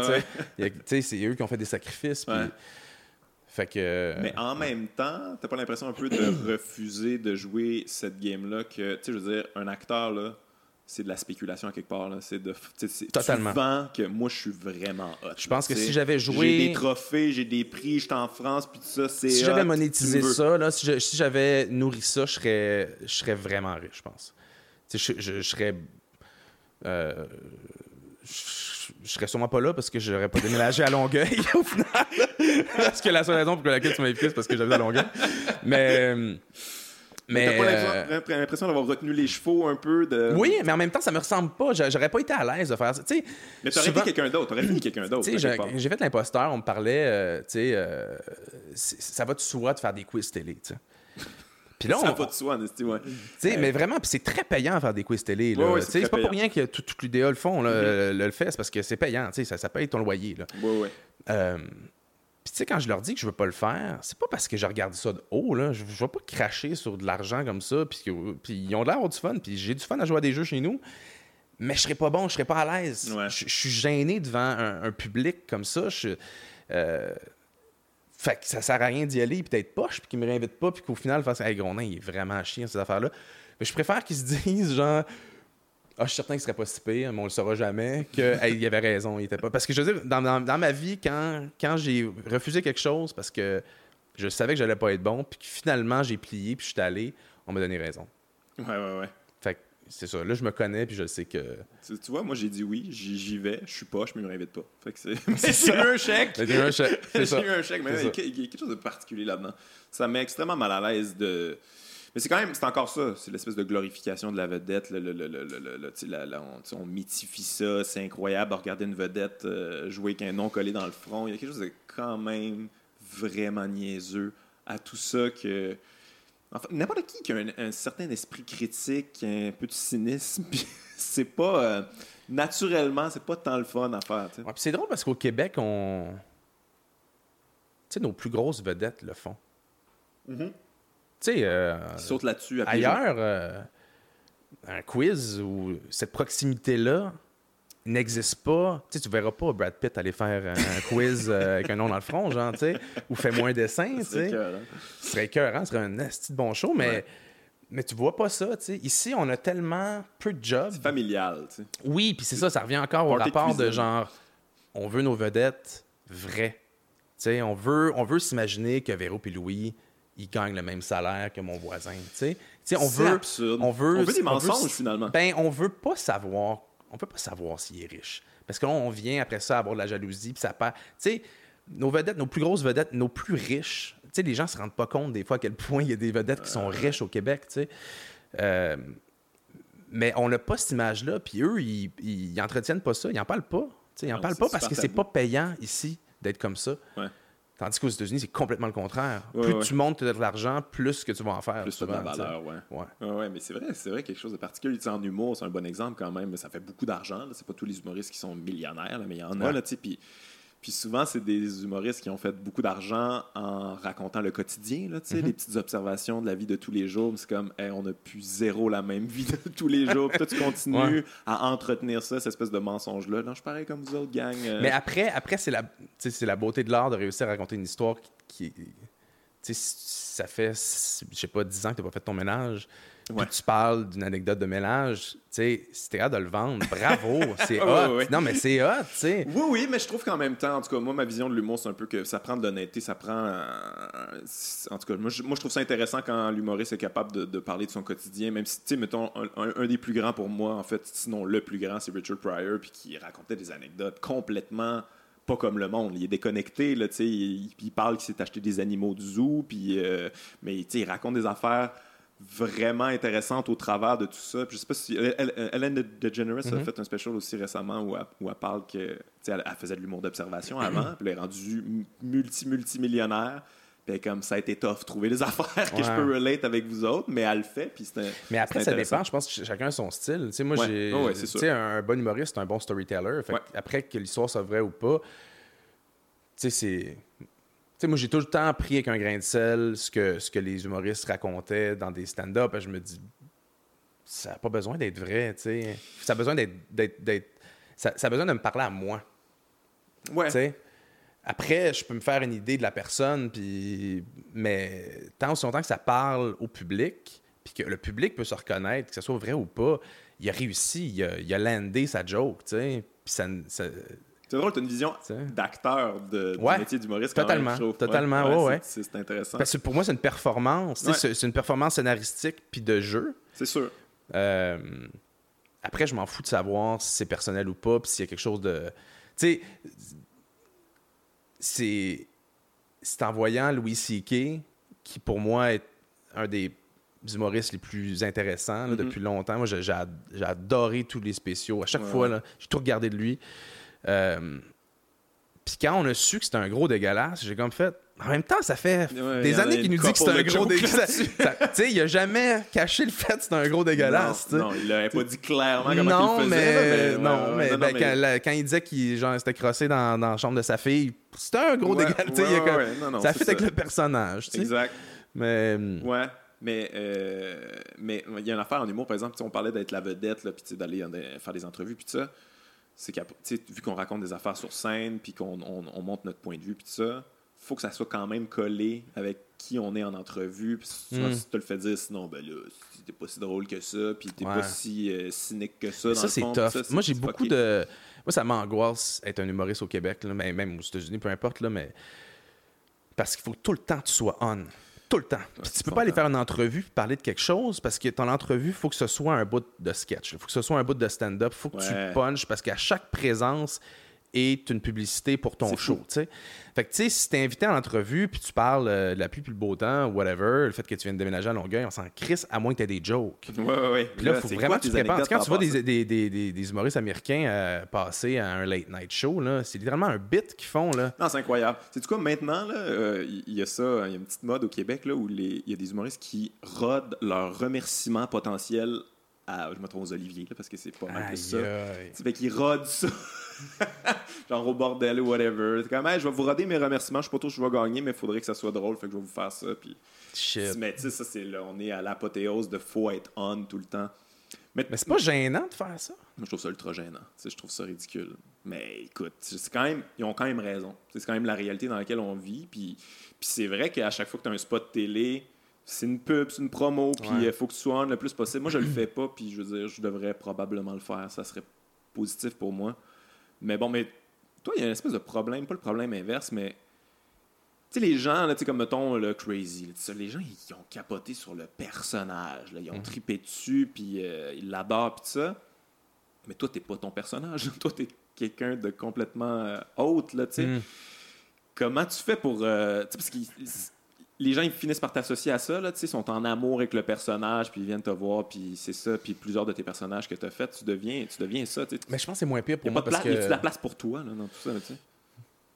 Oui. Ben, je, je- je pense que si je faisais une quotidienne, ce serait autre chose. Ouais. Tu sais, euh, tu demandes à n'importe qui qui fait District 31 ou même des grosses séries, là, des longues séries comme du Unité 9, tout ça, les gens, ils parlent dans la rue comme si t'étais le personnage. tu. Moi, j'ai, tu sais, je fais un film, puis souvent, il y a un, un long moment entre le visionnement du film puis le moment où ils peuvent me croiser. Euh, je suis pas là toutes les semaines dans leur télévision nécessairement. Puis même l'imposteur, l'imposteur, c'était la saison 1 surtout, là. Euh, les gens avaient tout le temps quand même. C'était tout le temps un peu. Euh, s'ils me parlaient, s'ils parlaient au personnage, ils le faisaient avec un clin d'œil. tu sais. OK, au moins. Ils disaient Ah, en tout cas, t'as le don de te mettre dans la merde, toi. Tu sais, Il y a comme Ouais, tout le temps ouais, ce ouais. truc-là de. Euh, ouais, je pense que justement parce que je suis pas là souvent dans leur salon, Ouais, ils me ouais, voient encore comme. Il catch un personnage. Ouais. Ils me voient encore comme l'acteur. je, sais pas. Mais, Mais c'est bon, ça, c'est positif. j'essaye faut. aussi de me changer le plus possible physiquement C'est vrai quand même, entre les personnages, tu sais. Euh, tant aussi longtemps que je peux ne pas avoir de l'air de ce que j'ai de l'air dans la vie de tous les jours, ben, premièrement, c'est un trip, là, puis c'est- Ouais. ça, ça m'aide à, à travailler, mais je trouve ça le fun aussi que, tu sais, je, je me, je me souviens une fois, ça fait longtemps, là, mais je m'étais fait dire à la sortie de film, euh, on est allé présenter un film dans lequel je jouais, puis on a fait le Q&A, tout ça, puis en sortant, il y a quelqu'un qui est venu voir, puis il a fait comme, hey, je vous aurais jamais reconnu. Si vous aviez pas, si on, m'a- on m'avait pas dit que c'était vous, là, je vous aurais jamais reconnu. C'était quoi le. Je me souviens même plus. Je pense que c'est un film. Ça n'a pas rapport. Là, ça. Mais là, j'étais comme, mon Dieu, c'est le fun. Tu sais, c'est, plus- c'est le plus beau compliment. Ben, c'est que t'as réussi ton travail. Ben, c'est ça. là. tu sais. Ça ou genre euh, des amis proches qui me disent, euh, après trois minutes dans le film, euh, je t'ai oublié. Ça, c'est hot aussi. Mais ça, je peux pas faire ça, j'ai l'air de ça. tu. C'est- C'est vrai. C'est vrai que si, ouais. Mais c'est vrai que tu, tu te métamorphoses quand même beaucoup. là. J'essaie. Sais, dans l'affaire du monde, c'est comme. Ben, c'est, bon, une, autre personne. Il Ouais. fallait que, que- carrément que tu ressembles à cette personne-là. Mais c'est, puis là, il y a Mafia Inc. là, qui, Ouais. qui, qui sort bientôt. Est-ce que tu choisis les projets en fonction de ça, en fait? Essaie de que ça t'amène complètement ailleurs puis que tu puisses t'amuser finalement. Là. Pas, euh, pas consciemment, mais je pense qu'inconsciemment, Ouais. oui, parce que ultimement, c'est le genre de projet qui m'allume, c'est quand je peux justement me métamorphoser un peu. euh, euh, mais il faut que ça fasse du sens, il faut que ça me parle. Tu sais, ça arrive souvent, j'ai refusé des trucs, j'avais l'impression que j'étais pas la bonne personne pour faire ça. tu sais, Puis Euh, mais. Tu passes encore des auditions, toi ou, euh? Rarement. Ouais. C'est très, très, très, très, très rare. Euh, C'est cool, ça. Parce que ça, ça, c'est cool, mais en même temps, tu sais, je. Tu sais, je suis pas contre nécessairement passer une audition. Ça, ça fait du sens. Ouais, ouais. Mais c'est pas comme si on se pitchait non plus pour m'offrir des rôles euh, non-stop. Fait que, tu sais, des fois, je me dis, ben, tu sais, si ça, ça prend une audition. pour- Puis ils se disent, on ne les demandera pas parce qu'ils ne voudront pas auditionner. Ben, demande-les. tu sais. Mhm. Puis, tu sais, passer une audition ou pas passer une audition, tu sais, j'ai passer une audition, je suis poche en audition, puis je suis content de pas en passer ultimement. violent, mais, là, cette affaire-là. mais tu sais, je me souviens sur l'affaire du monde, on a passé des auditions, on a passé Marilyn Castonguay en audition, qui était exceptionnelle. Je pense qu'elle a dit deux phrases, puis on était comme, OK, c'est elle. Puis, euh, elle était super nerveuse, tu sais, avant de commencer à tourner, puis. elle dit, ah, c'était tellement. C'était, tough l'audition, c'était chanceux, toi, t'as pas, eu à passer par là. Puis je suis comme, ouais, mais en même temps, je dis, toi, tu commences à tourner, puis tu le sais que c'est correct ce que t'as fait, puis c'est ça qu'ils veulent. Moi, je peux encore me péter à la face, là, tu sais, je peux, je peux me péter à la gueule, là. Oh non, Ouais, ouais, puis, dû tu sais, puis littéralement, là, pendant la première semaine, là, les trois, quatre premiers jours, là, j'ai- je me suis vraiment dit, il- pas du tout se dire qu'il a fait une erreur, là, Mais littéralement. il- avez-vous fait des screen tests, puis tout ça? on a fait ça des fit tests, quand même? on a fait des tests caméra où on a essayé des looks puis ça marchait pas du tout. OK. Euh, ça marchait pas bien en tout cas. Il y a eu des ajustements qui ont été faits entre les tests caméra puis puis quand on a commencé à tourner, mais on a commencé euh, écoute, la première scène qu'on a tournée là, j'étais tu sais quand tu joues là puis tu- tout le long là, coupé puis tu fais mon dieu que je suis poche. Ah mon dieu Seigneur, c'est fini. Tu sais ma carrière est finie, je euh, j'ai scrappé ce film-là, il aurait dû prendre quelqu'un d'autre de bien meilleur, puis de... ça a pris un bout de temps avant de trouver le ton, tu sais, Ah ouais. euh, puis d'assumer, je pense aussi, le- la grosseur, parce que avec du monde, ce qui était difficile, C'est beaucoup de responsabilités, là, tu sais. Ouais, puis avec du monde, c'était comme on a on a on joue quelque chose, il fallait que je joue quelque chose de super gros, puis qu'il fallait pas que ça allait être l'air gros du tout. Puis pour pas que ça allait être l'air gros, fallait assumer que j'allais jouer quelque chose de gros. C'était un peu euh, c'est un processus un peu bizarre là. Puis je me rendais compte que j'étais un peu sur le break tout le temps, puis ça marchait pas. Puis à la minute que j'ai fait euh, en fait que je suis allé un peu plus à fond, puis pas il a trippé. Puis après une semaine, genre, on a pris une bière, puis il me dit Hey, je sais pas ce qu'on est en train de faire, si c'est bon, là, mais moi, je trouve ça hot en esti. Puis là, j'ai fait OK, OK, on se pitch là-dedans ensemble, let's go. Puis là, j'ai eu du fun, j'ai eu du fun. euh, ça a été tellement une belle expérience. Est-ce que pas, tu t'as dit euh, au début, comme, ouais, je suis pas trop, essaye donc, euh, tu sais, il était-tu genre diplomate à Euh, dire, euh, Ben, la, la première scène, euh, je pense même la première prise, il est venu voir, il a fait comme Non, pas, euh, pas ça. Euh, sec de même? euh, puis il me. de- ouais, Parce que normalement, me c'est souviens- comme, c'est pas mauvais, on va essayer différemment. Ben, en fait, tu sais, une relation entre un réalisateur et son acteur, faut, faut, faut qu'il se découvre. Puis, tu sais, chaque acteur est. Tu sais, un, un bon réalisateur, c'est un psychologue. C'est un bon psychologue. Ah Fait que, ouais, tu sais, hein? faut réussir à comprendre ce que. Tu vois, moi, moi, faut pas qu'on me donne trop d'informations parce que ça me, ça me mêle. C'est vraiment. Je vois vraiment l'instinct, puis j'ai une compréhension de texte, puis tout, là, mais tu sais, quand je joue sur le plateau, faut pas, faut pas que tu me mettes à me dire à telle phrase, tel mot, telle affaire. C'est- Ça marche pas, tu sais. Marilyn, par contre, Marilyn est très dans la précision Ah comme ouais. ça, puis elle, absorbe, que- elle aime ça, là, tu sais, euh, Donzian. Fait que, tu sais, Pod réussit à nous diriger tous les deux sans. Mais ça, pour ça, il faut apprendre à se connaître, ça prend un petit bout de temps, tu sais. Puis je me souviens, il m'avait dit. euh, il dit la première scène, là, après un genre deux prix, je suis allé te voir, puis je t'ai dit plein d'affaires. Puis là, je suis revenu m'asseoir, puis je t'ai vu à la face au combo, là. Puis j'ai les, j'ai les yeux de chevreuil, là. puis il dit, je me suis retourné vers la, la script, puis j'ai fait Ah, si j'aurais dû fermer ma gueule. puis c'est ça. Après ça, faut juste, tu sais, normalement, faut juste trouver le, le bon rythme, puis après ça, c'est un petit peu plus, un petit peu moins, tu sais. Mais ça prend, ça prend du temps, puis tu sais, t'as tout le temps de l'insécurité en début de tournage, tu sais. Surtout avec que- quelqu'un que Ouais. t'estimes, tu sais. J'ai l'impression que tu as une relation quand même assez humaine avec les réalisateurs. On dirait qu'il y en a beaucoup qui deviennent tes amis euh, par Ouais. après. tu sais. C'est important pour toi que, que la personne te connaisse, justement, là, sache c'est sur quel bouton on peut peser, puis euh, un certain Ben oui, respect parce mutuel. Tu sais, c'est pas évident. Il faut que tu fasses vraiment confiance au réalisateur. faut que tu te dises, ultimement, sa décision est meilleure que la mienne. Parce que des fois, tu feels quelque chose, puis ça n'a Mhm. pas l'air de ça. Des fois, tu le feels pas pantoute, puis il faut que tu acceptes le fait qu'il a sûrement raison. Puis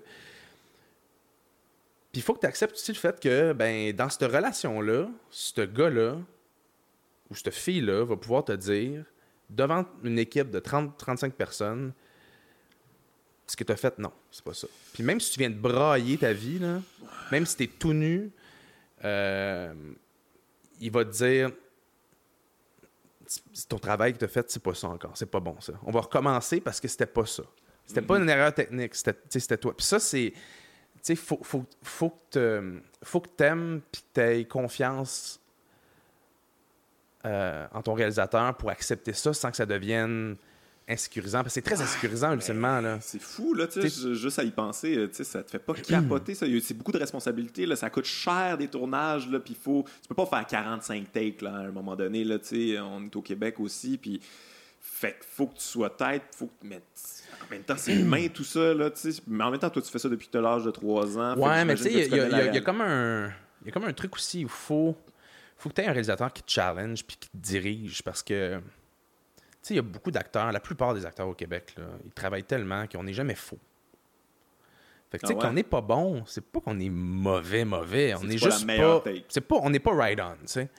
On a notre, pilote automatique qui sonne bien, puis qui passe, puis il faut pas travailler avec des gens qui vont se satisfaire de ça parce que c'est. tu sais. Fait qu'il faut quand même que. Tu sais, moi, si Montréal me dit rien, ça m'insécurise encore plus, excuse-moi, encore plus que s'il me disait quelque chose. Ah ouais? Chris, ça rien dit? C'est parce que là, je suis en train de me dire, c'est parce qu'il est poche puis il trouve pas les mots. Genre, tu sais, c'est la seule raison. Tu sais, je, peux pas croire qu'il y avait rien à redire dans ce que j'ai fait, tu sais. Fait qu'il faut quand même qu'il y ait un travail, un échange. Euh, c'est vraiment de la psychologie. Je trouve ça fascinant, moi, euh, de voir travailler. Moi, je, je tripe à faire ce métier-là parce que, parce que j'aime voir les gens travailler, puis à quel point il y a du talent sur un plateau, puis le rapport entre les gens. Parce que, ultimement, un, plateau, c'est des relations interpersonnelles. C'est comment gérer des relations des gens, puis, puis aller chercher le meilleur d'eux autres. À quel point c'est différent, euh, c'était différent en France, parce que j'ai l'impression que la France, quand même, le, milieu du cinéma, c'est bien implanté, c'est une machine bien huilée, euh, c'est des grosses vedettes aussi, mm-hmm. c'est un autre marché complètement. C'était quoi, là, sur les plateaux, c'était-tu des plus gros, euh, des plus gros plateaux, j'imagine, beaucoup plus de moyens ou euh, ça dépend. Ça, ressemble quand même pas mal? Ouais, ça dépend des projets. J'ai fait des projets avec plus de budget, mais j'ai fait beaucoup de projets en France qui avaient un, ben, qui avaient un, gros budget pour ce que c'était. Mais au final, c'est parce qu'ils tournent moins d'heures dans une journée, ils tournent plus de jours. Fait que, eux autres, d'un tournage de 30 jours, ben, je pense que de plus en plus, ils en font. Là. Mais il y a 10 ans, 15 ans, il n'en faisait pas tant que ça. C'était souvent des 50 jours. Euh, pour ce qu'on peut faire, nous autres, en 25. Puis il y avait deux fois le budget que ce qu'on avait au final. Euh, je pense qu'il y, a une peur de l'acteur. Euh, l'acteur a beaucoup plus de place ah pour hein? être un trou de cul en France, parce que ça fait partie un peu du mythe. Ouais, ouais, ouais. c'est dans le folklore. Ouais, puis c'est poche parce que j'ai pas travaillé tant que ça avec des des genres de réalisateurs-là. Mais tu sais, un réalisateur qui se brise, qui se plie devant un acteur, il n'y a rien de plus. Euh, c'est un gros turn-off. tu sais, tu perds. Tu sais, moi, j'ai littéralement vu des acteurs, des grands acteurs là, qui, qui arrivent la première journée, puis le réal se plie devant lui, puis qui perd complètement il est intérêt. de non, non, d'être là. Puis... Oh, ouais, puis. Euh... Oh, vous pouvez fumer même si on n'a pas le droit. Tu sais, des niaiseries de même, puis il se rend compte qu'il peut faire ce qu'il veut, puis là, il perd intérêt. Puis tout le long du projet, il se force pas, puis on, ah, merci, vous êtes super bon, puis t'es comme, ah, il dirige les Chris. C'est comme euh, tout ce truc-là où. La super vedette, là. Ouais. on se les des jeunes, des jeunes qui, se la, qui essayent d'avoir de l'air. Ténébreux. sais qui, qui, qui, se la jouent un peu de par Dieu, puis qui vont arriver tout pas avoir ah dormi, qui savent pas leur texte, puis que il y a plus, je pense, de moins en moins, parce que la nouvelle génération travaille plus, puis carbure plus à, la méthodologie américaine un peu. Là. Mais, mais tu sais, ici, tu verrais jamais ça. Mais en même temps, c'est un réel. Tu travailles plus le lendemain. Là, non, non, c'est rare. Mais tu sais, le, le, réalisateur, le premier assistant, puis le DOP, c'est eux qui donnent vraiment la couleur, puis le rythme, puis le beat à un plateau de tournage. Fait que si c'est un réal bien chill, et un DOP bien chill, puis un premier bien ben, respectueux, le plateau, euh, tu peux avoir des plateaux plus rochants au Québec à la limite qu'en France. Mm-hmm. ça, dépend des gens. Mais, mais c'est fou. C'est partout pareil au final. Hein. Un plateau, quand ça fonctionne pas bien, c'est parce que c'est un incompétent ou un cave. Fait que... Puis il y en a partout, les deux. Fait Ça que, couple quand même. Je pense que la majorité des gens veulent tout le temps le, le- le mieux pour le projet. Fait que, fait que ça travaille relativement bien. là. Euh, hein, on a parlé un petit peu tantôt, euh, mais j'ai quand même envie d'en reparler. Tu sais, toi, t'es un, t'es un enfant, acteur. euh, T'as commencé à 3 ans. Tout ça, c'était-tu genre toi qui voulais faire ça? Je vous à 3 ans, c'est probablement pas toi là, qui avait envie de. Ben oui, en fait. Ouais. Ben, en fait, j'ai un grand frère qui a quasiment 50 plus que moi. Puis euh, mon ouais, il a commencé avant moi. En fait, mon, mon père faisait des. Mon père a toujours été à la, à la radio, il faisait des voix des fois pour de la pub, puis il est allé faire une voix de pub. Mon frère a vu ça, il veut la pub, il voulait faire de la télévision, il voulait faire de la pub, tout ça. Puis là, mes parents connaissaient personne, ils ont demandé à gauche puis à droite, ils ont eu le numéro d'une agence de casting, euh, envoyé une photo. Mon frère a commencé à faire des petits jobs, puis moi j'accompagnais ma mère qui accompagnait mon frère. Puis, euh, je, sais, je devais avoir, je sais pas, un an et demi, là, avant la même. là. Fait que, après un bout de temps, euh, mon frère était à une audition, bon, on était là. Puis, euh, c'était une audition pour des enfants de euh, genre 8 ans, je sais pas trop. Puis, euh, le directeur de casting, il nous a demandé Hey, euh, ça te tente-tu, Marc-André, de passer l'audition aussi tu sais? Il me trouvait cute, puis il disait Ah, Je pourrais essayer de. Puis moi, je voulais faire comme mon frère, parce que mon frère Mhm. allait l'autre bord de la porte, puis moi, c'est j'avais pas le droit d'y aller. Fait que je voulais faire comme lui, je voulais, je voulais absolument y aller. Fait que je suis allé, puis euh, j'ai eu la pub, puis j'ai continué à travailler après. Puis tu sais, j'ai j'ai toujours eu du plaisir à faire ça. J'ai j'ai eu des parents qui étaient euh, qui m'ont beaucoup protégé, qui nous ont beaucoup protégés, qui euh, qui faisaient passer les études avant tout. Mhm. Fait que tu sais, même je faisais des romans, puis je manquais des 3-4 jours dans la semaine. Fallait que je travaille, fallait que fallait que j'ai des bonnes notes. Tu manquais 3-4 jours dans la semaine. Ouais, des fois, ouais. Généralement, généralement c'était du trois jours. Je faisais. euh, je faisais, disons, trois avant-midi. Disons, deux jours où je manquais l'école. Une journée, je, faisais, je manquais. euh, deux, deux autres journées où je manquais la moitié de la journée. Genre. Euh, Ouais, mais ça, ça doit être rough quand même, là, je veux dire, euh, tes petits amis en classe, là, ils voient que t'es pas là, là, puis c'est quoi, c'est comment ça, il y a des, ces privilèges-là, puis... euh, ouais, puis c'était tellement pas des privilèges. non, je sais, je travaillais travailles, tu fort, fort, c'est quoi ouais, des ouais. plateaux, là? Puis, c'est- je faisais, tu sais, en- entre les prises, je faisais mes devoirs, mes leçons, mes travaux, tout ça. C'est Puis, pas too much pour un enfant, quand même. Ben, c'était fait ou non, ben, ça dépend.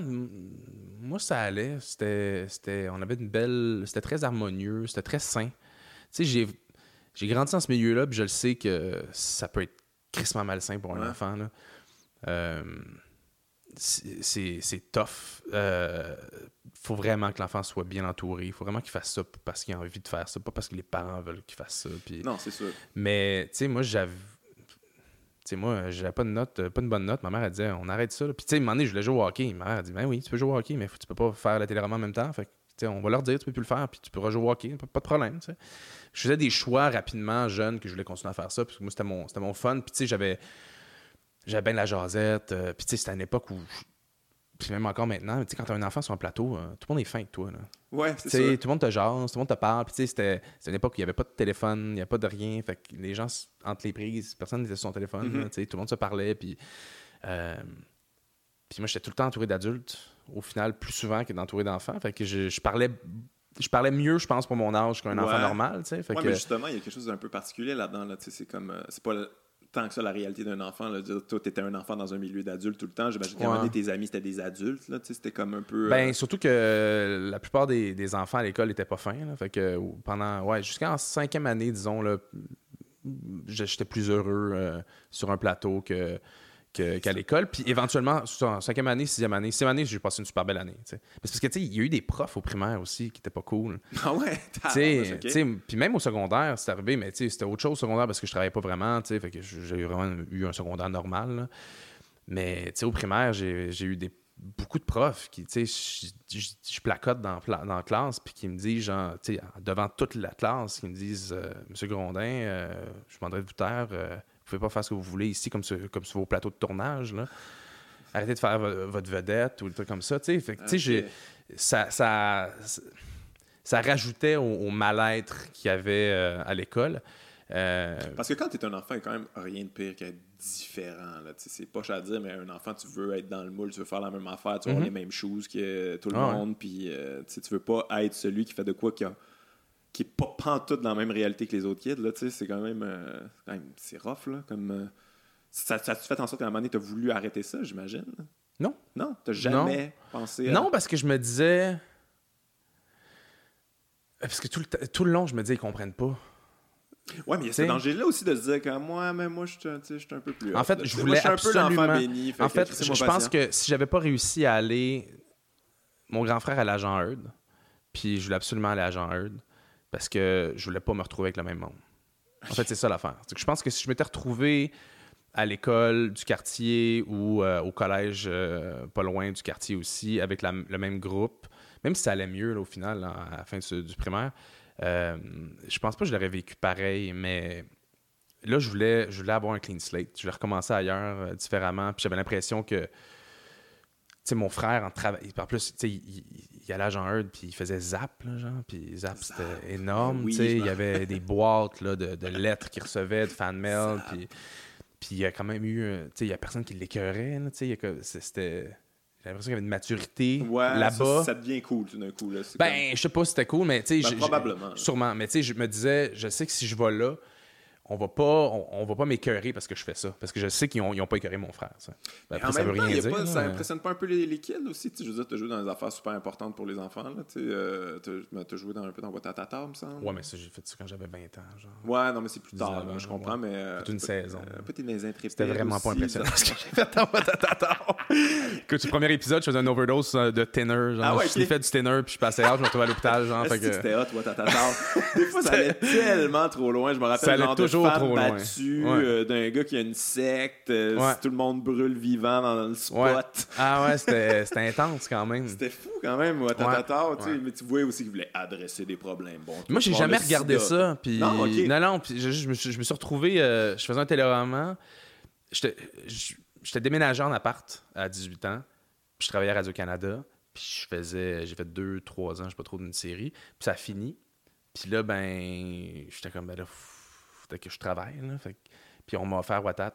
Puis je- moi, j'ai jamais regardé ça. J'ai jamais voulu jouer là-dedans. Puis j'ai comme fait, ah, j'ai comme pas le choix, je vais le faire. Puis j'ai jamais plus regardé ça. Mais je dois dire que c'était un super bel environnement de travail. La, gang était vraiment le fun. C'était super relax. Il y avait de la liberté de changer ce que tu voulais. Euh, C'était. euh, tu sais, je comprends les gens qui ont fait beaucoup d'années là-dessus parce que c'était le fun. C'était vraiment du travail agréable. ouais, ouais. Euh, Mais toi, il y a quand même eu une transition, j'imagine, parce que, tu sais, je veux dire, quand tu étais un enfant acteur, puis particulièrement pour toi, là, tu sais, c'est comme t'es, t'es, t'étais bon, mais là, c'est parce que t'es cute, là. T'es un petit enfant Ouais. super cute, là, puis c'est, le fun de caster ça. Mais à un moment donné, tu, je veux dire, tu vieillis, tu deviens un ado, tu deviens un mais moi, je compare adulte, ça à. Je sais pas que t'es devenu Quand pas cute à m'amener, mais, Non, non, mais. mais quand même, il y a une... Ben, récemment, je suis tombé sur un article. Je tournais une série, puis euh, l'accessoiriste, il, il y a- comme des, des magazines, puis il fait Hey, j'ai vu ça. Puis il y a comme. euh, genre un article de genre, qui, euh, je pense que c'est dans le Québec, je sais pas trop, là, qui disait euh, Ces artistes qui ne, qui, qui ne veulent pas être beaux, puis il y avait ma photo. J'étais comme, ouais, on va chier, là. mais. euh, Oui, je veux, s'il vous plaît. non, mais tu sais, je compare ça à, à quand tu joues au hockey. Tu commences bien petit, puis après ça, ben, à chaque étape, il y en a qui qui, qui, survivent pas, là, tu sais, qui sautent pour plein de raisons. Puis ça veut pas dire que c'est parce qu'ils sont pas bons ou quoi que ce soit, mais tout le temps quelque, tout le temps quelque chose. Puis tu sais, le, le passage de euh, l'enfance à la préadolescence, à l'adolescence, à l'âge adulte, à devenir un, un, parent, c'est ouais, toutes ouais. Des, des étapes. Euh, c'est, moi, je suis content d'avoir survécu, mais il y a des jeunes qui- avec qui je tournais quand j'étais petit qui étaient vraiment meilleurs que moi, là, qui étaient des bons acteurs ou actrices, puis Ils ont, pas, ils ont pas disparu réussi pour plein de raisons. Puis, puis des fois aussi, euh, c'est ça, ta, ta face cute, euh, ta particularité en vieillissant, euh, projette pas la même chose, tu sais, puis que les gens finissent par plus voir la même chose dans tes yeux. Ouais, ouais, ouais. Tu sais, euh, ce qui pouvait être ta force dans ta face d'enfant et ta faiblesse dans ta face d'adulte. Puis, parce que ultimement, c'est ça. Tu sais, moi, souvent, euh, on me demande. euh, on me demande, ah, tu- je sais pas, moi, genre, tu parles tellement par le regard, quoi que ce soit. Puis je suis comme, mais pas tant. Tu sais, j'ai pas. euh, je suis pas là à faire comme, salut. Tu genre, je suis pas, pas en train de Ouais, ouais. d'essayer de genre de passer une idée, une, une émotion de mais tu sais il y a des il y a des gens qui pour qui je pense c'est plus facile de comment je peux dire de soit de, de soit communiquer quelque chose ou à la limite de de. Je sais pas comment expliquer ça. De, de, de, de- laisser place à ce que le public puisse projeter eux-mêmes leurs émotions en toi. Ouais, Fait que je pense ouais. que les, je pense que mes yeux, mon regard, quand je tourne, euh, facilite ça. Je pense que les gens, c'est facile pour eux de projeter. Ah, ils pensent, ils filent telle affaire, ils pensent telle affaire. Euh, mais ça, c'est pas, euh, c'est pas parce que je suis hot, là. C'est, c'est juste une particularité. Comme il y a du monde qui pogne super bien la lumière, puis qui sont super photogéniques, puis il y a du monde qui, euh, il y a du monde qui ont un- qui, qui s'entraîne même pas, puis qui ont un six-pack. Tu tu tout le monde a des caractéristiques qui, qui les aident ou qui les aident pas, ou peu importe. tu Puis, euh, puis je pense que c'est ça, ultimement. tu. Puis des fois, tu as ça enfant.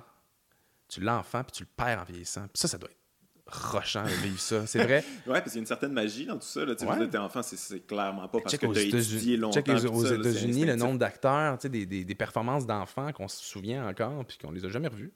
Ouais, puis ça, il aime ça, faire ça de temps en temps, des Ouais. sites. là. Qu'est-ce Ouais. que sont-ils devenus? Là? Les vieux sont gros, hein, c'est ça. hein.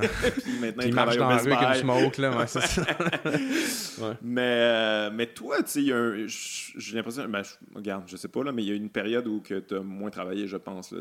Il me semble que j'ai vu quelque part que, tu sais, avant Crazy, là, tu sais, c'était pas. euh, c'était un moment où que Ouais, tu juste- pensais quand, tranquillement, peut-être. Ouais, ben ça, c'est entre. Watat. Ben, en fait, c'est à la fin de Watat. Je faisais Watat, puis Puis là, t'as fait comme. j'étais comme. J'ai pas. Je suis rendu Ben, à Watat.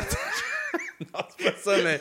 Non, mais je me disais. Tu sais, même si j'avais du fun à le faire, j'étais comme. c'est ça que je veux faire. C'est vraiment ça, ultimement, que je veux faire dans ma vie. Moi, je, je, peux- je- je veux-tu juste faire de quoi qui me fait pas tant triper?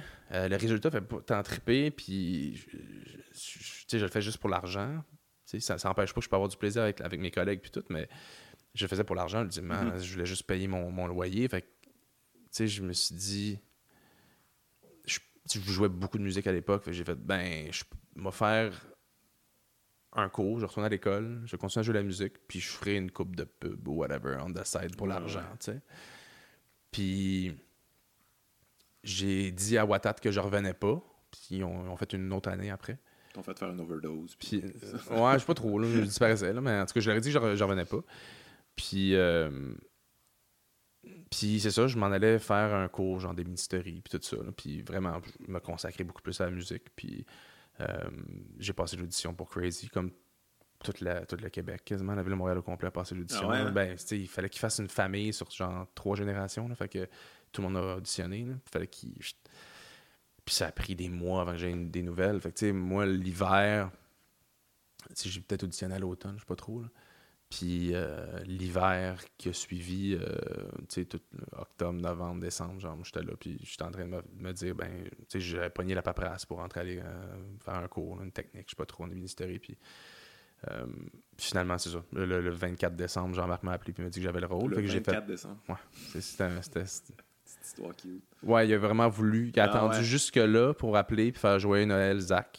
Puis je pense, je comprenais pas pourquoi il me disait ça. Puis j'ai pas été vite. Là. Puis là, finalement, il me dit Ah, t'as le rôle. Puis tout. Puis, là, c'était parce que Zach est né le 25 décembre. que c'était tout, euh, tout, tout était prévu et, romancé dans sa tête. Euh, puis là, j'ai décidé d'attendre. Je me suis dit, je vais faire le film. Mais tu sais, je savais pas que ça allait donner avec le film de toute façon. là. Ouais, non, c'est ça, tu sais. Fait que euh, je me suis dit, je vais attendre. Puis quand j'ai fini le film, ben, je me suis dit, je vais attendre que le film sorte. Mais Wow. fallait- fait que j'ai travaillé au HMV pendant un an et demi. Puis le film est sorti. Puis ça a pris une bonne année et demie avant que je retravaille. J'ai pas travaillé après Crazy. Ah ouais, j'ai fait, un film. J'ai fait un film. euh, la, La Belle Bête, un tout petit film. Là. Je pense qu'on avait genre 800 000 de budget, 900 000 de budget. C'est un micro-film. Euh, que j'ai tourné, je pense que c'est l'été. Je pense que je travaillais au HMV même. Parce que je suis pas sûr. Mais c'est fucké quand même. Là, comme- J'ai pas travaillé ça, longtemps, Il y a un là. méga succès en salle, puis toi, tu travailles au HMV, puis t'es rendu genre une vedette, là, entre guillemets, là, quand même. Ouais, j'ai arrêté quand le film est sorti parce que je me faisais reconnaître. Là, Ok, Fait que ouais, j'ai arrêté à ce moment-là. là. Mais euh, Puis, ça n'a pas été drôle là, quand même. Là. Autant pour le film que pour toi, là, c'était pas drôle. Tu T'es devenu genre le sexe symbole, puis euh, Ouais. là, c'est- c'est- ça décolle, puis tout ça, puis c'est comme un, un switch complet là, dans ta vie, j'imagine. là. Ouais, mais en même temps, il n'y avait pas les réseaux sociaux comme maintenant. Ouais, non, c'est je pense que la vague serait beaucoup plus violente maintenant euh, qu'elle a été euh, à l'époque. Je pense que ce serait même plus tentant à la limite de d'entretenir ça maintenant. Ouais. Quand tu te retrouves du jour au lendemain avec 250 000 followers, tu fais comme, OK, il y a une possibilité monétaire à ça, là, ça vaut quelque chose. Ouais, là. ouais, ça c'est sûr. Puis les marques te donnent des affaires. Puis tout à l'époque, c'était pas vraiment ça. Ouais, euh, sur Chabanel qui me donnait du linge, là, genre, mais tu sais. Ouais, mais... quand même, tu sais, je veux dire, c'est sûr que c'est sûr que ta vie a quand même un peu changé dans le sens que, tu sais, ça va être tough de garder un petit peu de recul puis de, de, de keep you on check là. Tu sais, je veux dire avec les filles puis tout ça, c'est comme c'est too much là à un moment donné là. Tu sais quand t'es, ben j'imagine que toi t'étais, Ouais. probablement plus gearé à ça parce que ça t'a fait ça toute ta vie là. Ben, j'étais plus gearé avec ça parce que j'en ai vu d'autres se péter à, à gueule, tu sais, puis se pitcher, puis prendre le succès pour acquis, puis se faire faillite deux ans après. puis Ouais. Fait que j'ai fait bien attention. Puis, moi, je me suis toujours dit que je, ça se pouvait que ce soit ma dernière job. À chaque job que je fais, je Ben me dis ouais. c'est sûrement, c'est sûrement ma dernière job. Je me dis tout le temps ça. Euh, puis parce que c'est arrivé. Ça- C'est arrivé plein de fois dans ma vie que j'ai vu ça autour de moi. Fait que. Puis tu sais, je travaille généralement. je- avant de faire Mafia, j'ai pas travaillé pendant un an et demi de temps. là. Ah ouais? J'ai fait deux jours de tournage genre, sur euh, euh, Les Invisibles. c'est tout. Ok. J'ai. Comment tu fais dans ce temps-là? entre, en- entre la première saison et la deuxième saison de l'imposteur, j'ai pas travaillé. Fait que j'ai passé un an sans travailler. Fait que, tu sais, c'est Ouais. tout le temps de même. Euh, fait que, tu sais, pour moi, c'est- j'ai jamais pris ça pour acquis. Fait que, tu sais, quand, quand Crazy est arrivé, puis on m'offrait, genre, de travailler à Flash. une on m'offrait une émission à C'est quoi? Tu sais, j'étais comme, mais non, c'est pas ça que je c'est- pas ça. Puis, tu sais, c'est pas ça que je veux faire. Puis, tu sais, clairement, en plus, à l'époque, j'étais comme, tu sais, vous m'offrez une job à radio quand mon père a perdu sa job pour payer du monde. pas de radio pour qu'il vienne, Ouais, la- le flavor of the month, là, pour Ouais, le payer ouais, au gros prix. Puis, je pense que maintenant, j'ai une vision différente de ça, là, mais, mais, euh, mais ouais, c'est ça. Fait que, tu sais, ça. Il n'y a rien qu'on m'offrait qui était vraiment ce que je voulais. tu sais. Je voulais juste tourner dans des affaires de fun. Puis je me souviens, on m'a offert, on m'a offert un film français où on m'offrait de jouer un fantôme gay des années 70. Puis j'ai fait, ouais, là. Un fantôme gay Des années- des années ouais. 70. Mais c'est quoi ce film-là? Je sais pas c'est quoi, mais ça s'est fait, ce film. là. Ça existe, là, je sais pas. Mais ouais. Puis là, j'étais comme, mais là, je viens de jouer à un gay des années 70. Je vais pas jouer un fantôme gay, là, c'est ridicule. fait que. euh, Puis tu sais, c'est-. Je pense qu'après, il y a eu un moment où, tu sais, je pense que les gens. Puis je pense que les gens attendent encore tout le temps un succès à la Crazy. Ouais, mais ça, je en même temps. euh, Ben, c'est ça arrivera pas, C'était unique et C'est comme, particulier. tu sais, la plupart des gens qui me disent euh, T'aimerais-tu retravailler avec Jean-Marc? Puis je suis comme, ben oui, j'aimerais ça travailler avec Jean-Marc, c'est un super réalisateur, tu sais. Tu y dis-tu, puis tout? Je suis comme, ben Tu y non. dis-tu? Dis souper non, la mais je parle- fois. Non, mais tu sais, genre, on s'aime beaucoup, mais tu sais, c'est parce que les gens, je pense que parce que Jean-Marc puis moi, si on, on venait à retravailler ensemble, il y aurait cette même magie-là. Ouais, ouais, Mais non. ça, on en retrouverait ça. Je pense que peu importe. Ouais, mais tu sais, peu importe ce qui arriverait. Tu sais, demain matin, je fais un film puis je gagne un Oscar. là. Le pas entre maintenant puis l'Oscar est moins grand que entre travailler au HMV puis me retrouver à signer avec toutes les plus grandes agences américaines, françaises, C'est whatever. intéressant, ça. Tu sais, ouais. Fait que je pense que, tu sais, oui, la vie peut changer, là, Ouais. mais jamais Jean-Marc puis moi, on pourrait refaire quelque chose qui va avoir une aussi grande incidence dans nos vies. Parce que la raison pour laquelle je travaille encore, c'est à cause de Crazy. C'est ce film-là qui a parti tout, puis que on m'en parle encore à tous les semaines, tu sais. Ouais, Puis Jean-Marc, de la, la raison pour laquelle il a sa carrière aux États-Unis, Ouais. c'est à cause de Crazy. Ah ouais, c'est fou. Il y a une- question de timing aussi, ce film-là. là. On se rappelle le cinéma québécois à l'époque, euh, c'est pas ce que c'est aujourd'hui. Mm-hmm. Ça, ça va très bien là, en ce moment. Là, comme il y a vraiment beaucoup de bons réalisateurs, beaucoup de prises de risques, beaucoup d'affaires vraiment intéressantes. À l'époque, euh, il n'y en avait pas mille. Ouais. L'époque, c'était les Boys, là, les, les succès en salle, me semble. Ouais, ben, la- l'année Crazy, c'était une énorme année. Ah ouais, ok. Ouais, il y avait euh, Familia, il y avait Maurice Richard, il y avait, il y avait vraiment des gros, des gros films qui ont. Je pense que c'est une des années ou l'année où il y a eu le plus de gens qui sont allés voir des films québécois. OK, OK. C'était une grosse année. Mais. Mais tu sais, ça dépend. Tu sais, sais, tu vois, l'an passé, je trouvais pas que c'était une grosse année. Euh, la- L'année qui vient de passer, c'était pas une grosse année en box-office, tu sais, mais après ça, t'as le genre de film aussi. C'est peut-être pas le genre de film qui allait. Tu sais, moi, j'ai adoré une colonie, j'ai trouvé ça génial, ça m'a vraiment touché, mais c'est pas le genre de film qui va faire des, des Mhm. millions d'entrées, là, Ah tu sais. non, c'est sûr. Euh, c'est un film plus niché, tu sais. euh, c'est une proposition claire, tu sais. Puis, euh, mais tu vois, l'an prochain, ça va être une grosse année, je pense. Ah ouais? S'il n'y a pas un, un gros box-office au Québec l'an prochain, c'est parce qu'il y a un problème à quelque part, là, parce qu'il y a des gros films à, à grand déploiement, des films qui peuvent rassembler bien des gens. euh, fait tu sais, c'est ça. C'est- Mafia ça- Inc., ça sort euh, Ça sort Je sais pas quand. Tu sais pas, t'as aucune idée? Non. Ah ouais, ok. Non, aucune idée. Aucune idée. Automne, Ça, hiver. J'imagine que euh, ça, ils s'attendent que ça, que ça soit un, un gros succès quand même. J'espère. Tu Ben oui, moi, j'espère, De hein. mafia. Tu, tu peux t'en parler un peu ou t'as-tu le droit? Oh, ou, ouais, je peux en euh, parler, c'est- basé sur. euh, Le basé- livre Mafia Inc. Qui est écrit par. par André Cédillo puis André Noël, Ok, ok. euh, qui est vraiment la bible de l'histoire de la mafia à Montréal. Euh, c'est vraiment collé sur la réalité. Là. ben, en fiction, fait, c'est une fiction inspirée de faits réels. Ok. Fait que ça reste une fiction. Euh, mais il y a beaucoup de choses là-dedans qui sont pa- passées ouais, pas non, mal de ça, même. À un moment donné. Là. Pas toutes, là, mais euh, ouais, c'est quand même fascinant. C'est un, un, un, je pense que c'est un grand film. Parce que, tu sais, la mafia au Québec, c'est comme. Tu on n'en parle pas sou- ben, on en parle pas souvent quand même. On en parle quand même un peu, mais c'est implanté, c'est important, puis euh, c'est- comme ça avec le gouvernement là, à plusieurs époques là, de, de- Ouais. de notre histoire. Toi, as-tu fait beaucoup de recherches? J'imagine que ben, c'est tu as lu le livre, mais tu as-tu fait, des- t'as fait des recherches euh, en parallèle aussi, essayer de comprendre un petit peu plus cet univers-là? Un peu. euh, en fait, parce que je, je fais de la recherche surtout sur mon personnage, qui n'a pas existé, mais qui est un mélange de différentes personnes qui, qui ont existé. Là. Fait que c'est un, c'est un mix de genre 3-4 personnes. là. Fait que j'essayais de savoir le plus possible sur ces personnes-là pour essayer de trouver des, des- petites affaires ici et là. Puis, euh, puis j'essayais de, ben, de parler avec des gens qui ont grandi avec euh, des gens qui étaient dans la mafia, tu sais. Euh, voir.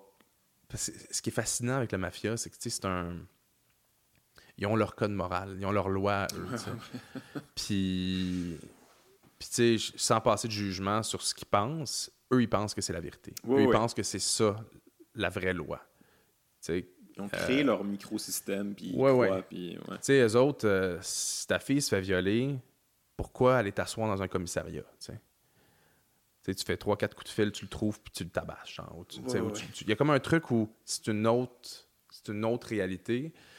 Puis ils ont leurs codes moraux, ils ont, leur, ils ont, ils ont, ils ont- ils ont leurs limites. Ils ont, euh, fait que c'est, c'est super intéressant. C'est intéressant parce que c'est. Tout tourne autour de l'honneur. tu sais. Mhm. Fait que. euh, Puis dans le film, c'est ça. C'est. Puis c'est pour ça aussi que la plupart des. Des, des- des policiers et tout ça ont, ont toujours euh, ils font beaucoup plus confiance à, à- à la mafia italienne disons que Ouais, aux ouais, motards aux gangs de rue parce que tu sais ils ont vraiment des codes définis puis ils sortent pas de ça Ils peuvent, ils peuvent plus comprendre la patente, ils peuvent plus, plus négocier avec ça parce que Ouais. c'est plus clair, c'est moins imprévisible un peu. ouais c'est ça ils vont pas ils vont pas tuer euh, leur tante pour rien là tu sais pas euh, Mhm. c'est pas ça là C'est un fantasme pour toi de jouer dans un film de mafia? J'imagine que tu comme n'importe quel gars, là, t'as écouté tous les films de mafia. Moi, c'est un fantasme de tirer du gun dans des. Moi, à chaque fois que je sûr. tourne, euh, je me retrouve tout le temps à être celui qui tire pas du gun ou quelque Ah chose ouais? du genre. Là, je... Fait que j'étais juste content de côté petit gars là, de, de pouvoir. euh, Ben, ça, jouer un méchant, c'est le fun. là. Ouais. C'est de te travestir, c'est de- te déguiser puis de devenir quelqu'un que t'es absolument pas. Tu sais, de, de, de pouvoir. euh, de pouvoir avoir une, une- une attitude, dire des choses, porter des, poser des gestes, euh, euh, te permettre des choses que tu, que, que- que- qui n'arriveraient jamais dans, dans- dans la vie de tous les jours. tu sais. Fait que Mhm. c'est, c'est le fantasme euh, de, de l'acteur. Là, tu sais. Ouais, ouais, ouais. De jouer le méchant, c'est le fun. Surtout quand tu joues généralement. J'ai gé- généralement joué des bons gars dans ma vie. là. Fait que, Ouais. fait que, tu sais, de jouer euh, quelqu'un de plus méchant. euh, C'est drôle parce que vraiment, de... dans les dernières années, euh, j'ai- dans les derniers projets en fait que j'ai fait, j'ai fait l'imposteur où je sortais de prison, euh, Mafia où je suis sur le bord d'aller en prison, où je devrais y aller du moins, puis euh, Fragile euh, à Radio-Canada où, où je, qui n'est pas sorti encore, mais où je sors de prison aussi. Il y a vraiment un truc carcéral, casté, là, ouais, vraiment, qui, qui criminel. ouais, mais c'est un milieu qui, me- qui me fascine, en fait. La, la réinsertion, en fait, me, me fascine. Je trouve ça... je trouve ça fascinant à quel point on on donne pas... euh, le, le milieu carcéral est rarement fait pour réhabiliter. Puis Non, même s'il est fait pour zéro. réhabiliter, la société n'accepte pas que tu que a- payé le prix. Il y a quelque chose où, où c'est un reflet de qui on est, en fait. C'est un reflet de qui- comment on veut que les criminels soient traités. On veut pas Ouais. les traiter en humains. En fait, on veut pas voir la part d'humanité qu'ils ont en eux parce qu'elle est en nous aussi, tu sais. Mhm. Euh, ouais, il y a quelque chose de particulier. Moi, ça me fascine Tu les- Tu sors de prison, tu te retrouves là là, de aussi. travailler. Ben là, tu oui. Tu retournes dans le crime parce que c'est tout ce qui est Ben, possible. quasiment, tu sais. Puis, puis moi, je- à chaque fois que je vois quelqu'un de. Je sais pas, tout péter dans la rue ou. euh, je me dis tout le temps, il y a tellement de gens qui ont, qui ont pris des mauvaises décisions pour que tu te retrouves là. Parce que je, tu sais, je check souvent des, des true crime de phénomène. Puis il y a une série sur Netflix qui est euh, euh, I'm a Killer, des entrevues. Oui, euh, oui, j'ai- je les ai pas toutes vues, mais j'en ai vu. ouais. Puis, tu sais, le dénominateur commun en- en- entre chacun de, de- de ces criminels-là, c'est le fait qu'ils ont eu soit un père absent ou une mère absente, qui ont été abusés, qui ont été, euh, que Mhm. le, le- le parent avait des problèmes de, to- de to- toxicomanie ou d'alcool. Il y a, il y a vraiment un, un terreau pour créer un criminel, tu sais.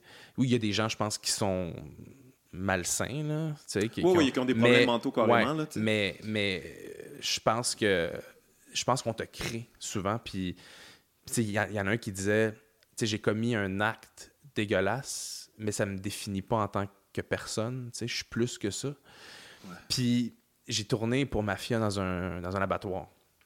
Euh, parce qu'il y a un, un des doutes qui travaille dans un abattoir euh, dans, dans- dans le film. Puis euh, on a passé une journée et demie, je sais pas trop là-bas. Puis on parlait avec les gars. Puis tu sais, c'est rough là, quand même. Tu sais, évidemment, il fonctionnait pas, c'est le week-end, là, mais c'est là. Tout est là, là. Puis les salles de découpe, c'est horrible. C'est littéralement, ils abattent un bœuf, Mhm. ils le coupent, ils font une ponction sur l'anus avant de couper la tête Oh, pour pas oui. que la, la marde sorte. Ils, Yep. ils vident les intestins, puis l'odeur, puis tout. Puis euh, il disait, tu sais, c'est- tellement tough. Les, les salles- les salles de découpe, c'est autre chose, là, quand ils font juste. euh, Ouais, ouais. mais, Mais c'est quand même. mais ça, l'abattage, là, puis euh, vider, tout ça, il dit c'est.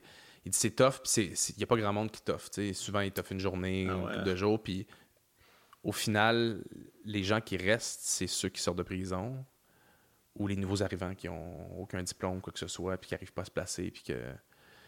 Puis qui n'ont pas le choix finalement. Puis moi, l'idée, l'idée que quelqu'un qui a commis possiblement un crime violent, qui a fait son temps en prison, qui a, qui a payé sa dette à la société, qui sort, la société le rejette, puis qui n'a pas le choix de continuer à poser des actes violents. Non, mais la société Pour dit va tuer C'est- affaires pour nous ouais. autres finalement? Ouais, c'est ça, je trouve ça, je trouve ça fascinant. Ah, c'est fucked up. Là, tu sais, je- on en parlait un petit peu avant le podcast, là, que tous ces shows-là là, sur les, euh, l'obsession des criminels, puis comment ça, comme on. Des fois, pas qu'on glorifie ça, mais comme on a une espèce d'obsession morbide là-dessus. Mais en même temps, en en parlant, je comprends un peu que. Il y a quelque chose de fascinant là-dedans, que ce soit une construction sociale, qu'il faut, à- qu'il faut pas. à- faut assumer un peu à quelque part, tu sais.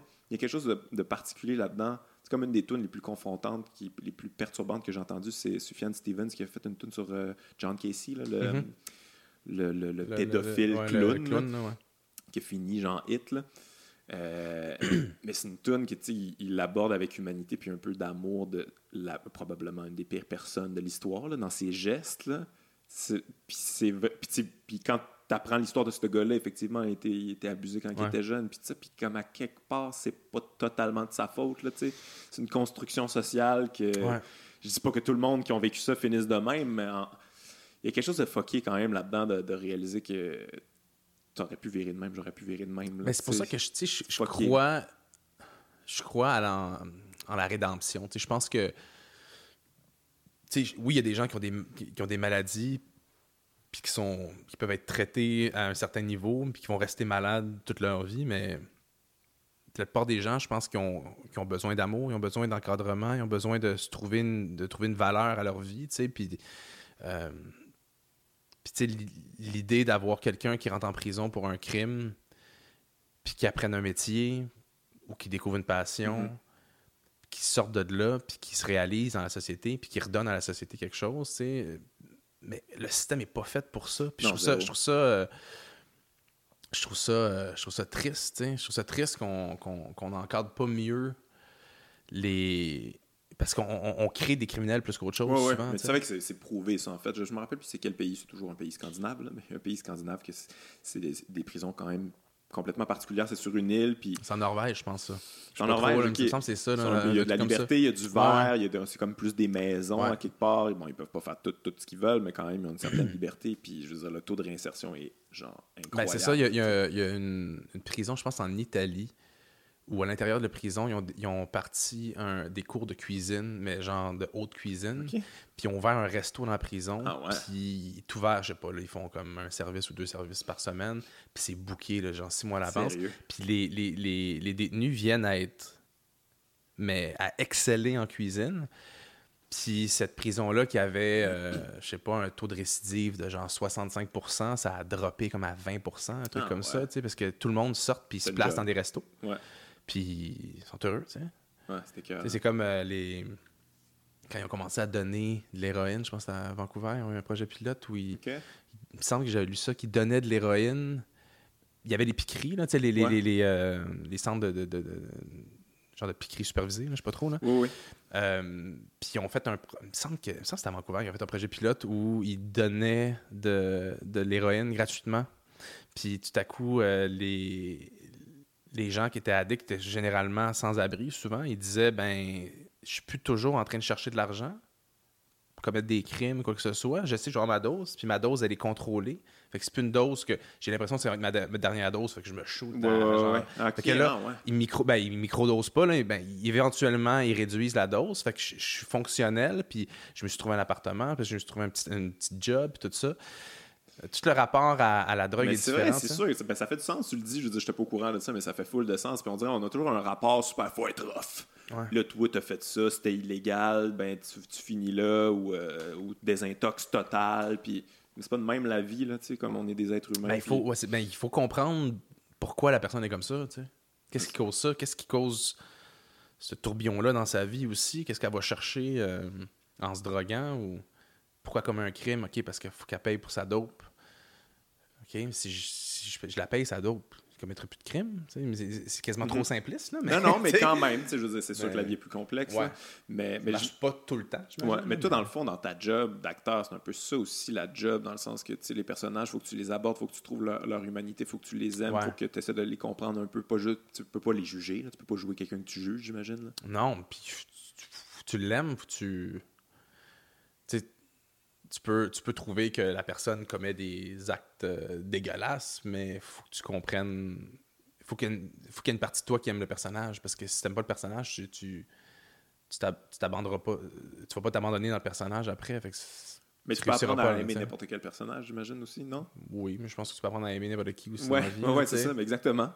Il y a une belle leçon d'humanité là-dedans. Là, je pense qu'il y a bien des gens qu'on n'aime pas, puis que si on était pogné dans un char avec, au final, on aurait une conversation, puis ce serait, correct. Là. Je je suis très prêt avec Richard Martineau. Sûr un que t'allais dire ça. Ouais, je te jure. Je suis sûr que oui. Ouais, ouais. Mais le pire, c'est quoi? Je sais, je je- moi, j'ai bien des amis qui ont travaillé avec lui, qui, qui étaient super, il est super fin. Là, tu sais, je veux dire, c'est pas. euh, à un moment donné, il y a une construction aussi. Là, bon, lui, il a sa responsabilité là-dedans. Là, puis je suis sûr que c'est une bonne Moi, je, personne. me je me souviens quand je me pitchais, quand j'étais au cégep, je me pitchais pour aller chercher le, le voir le jeudi pour euh, l'ouvrir Ouais, la première ouais. page, puis euh, lire sa- euh, son éditorial. Ouais, ça a bien changé tout ça. Bon, on le vieillit, nous aussi. Hein?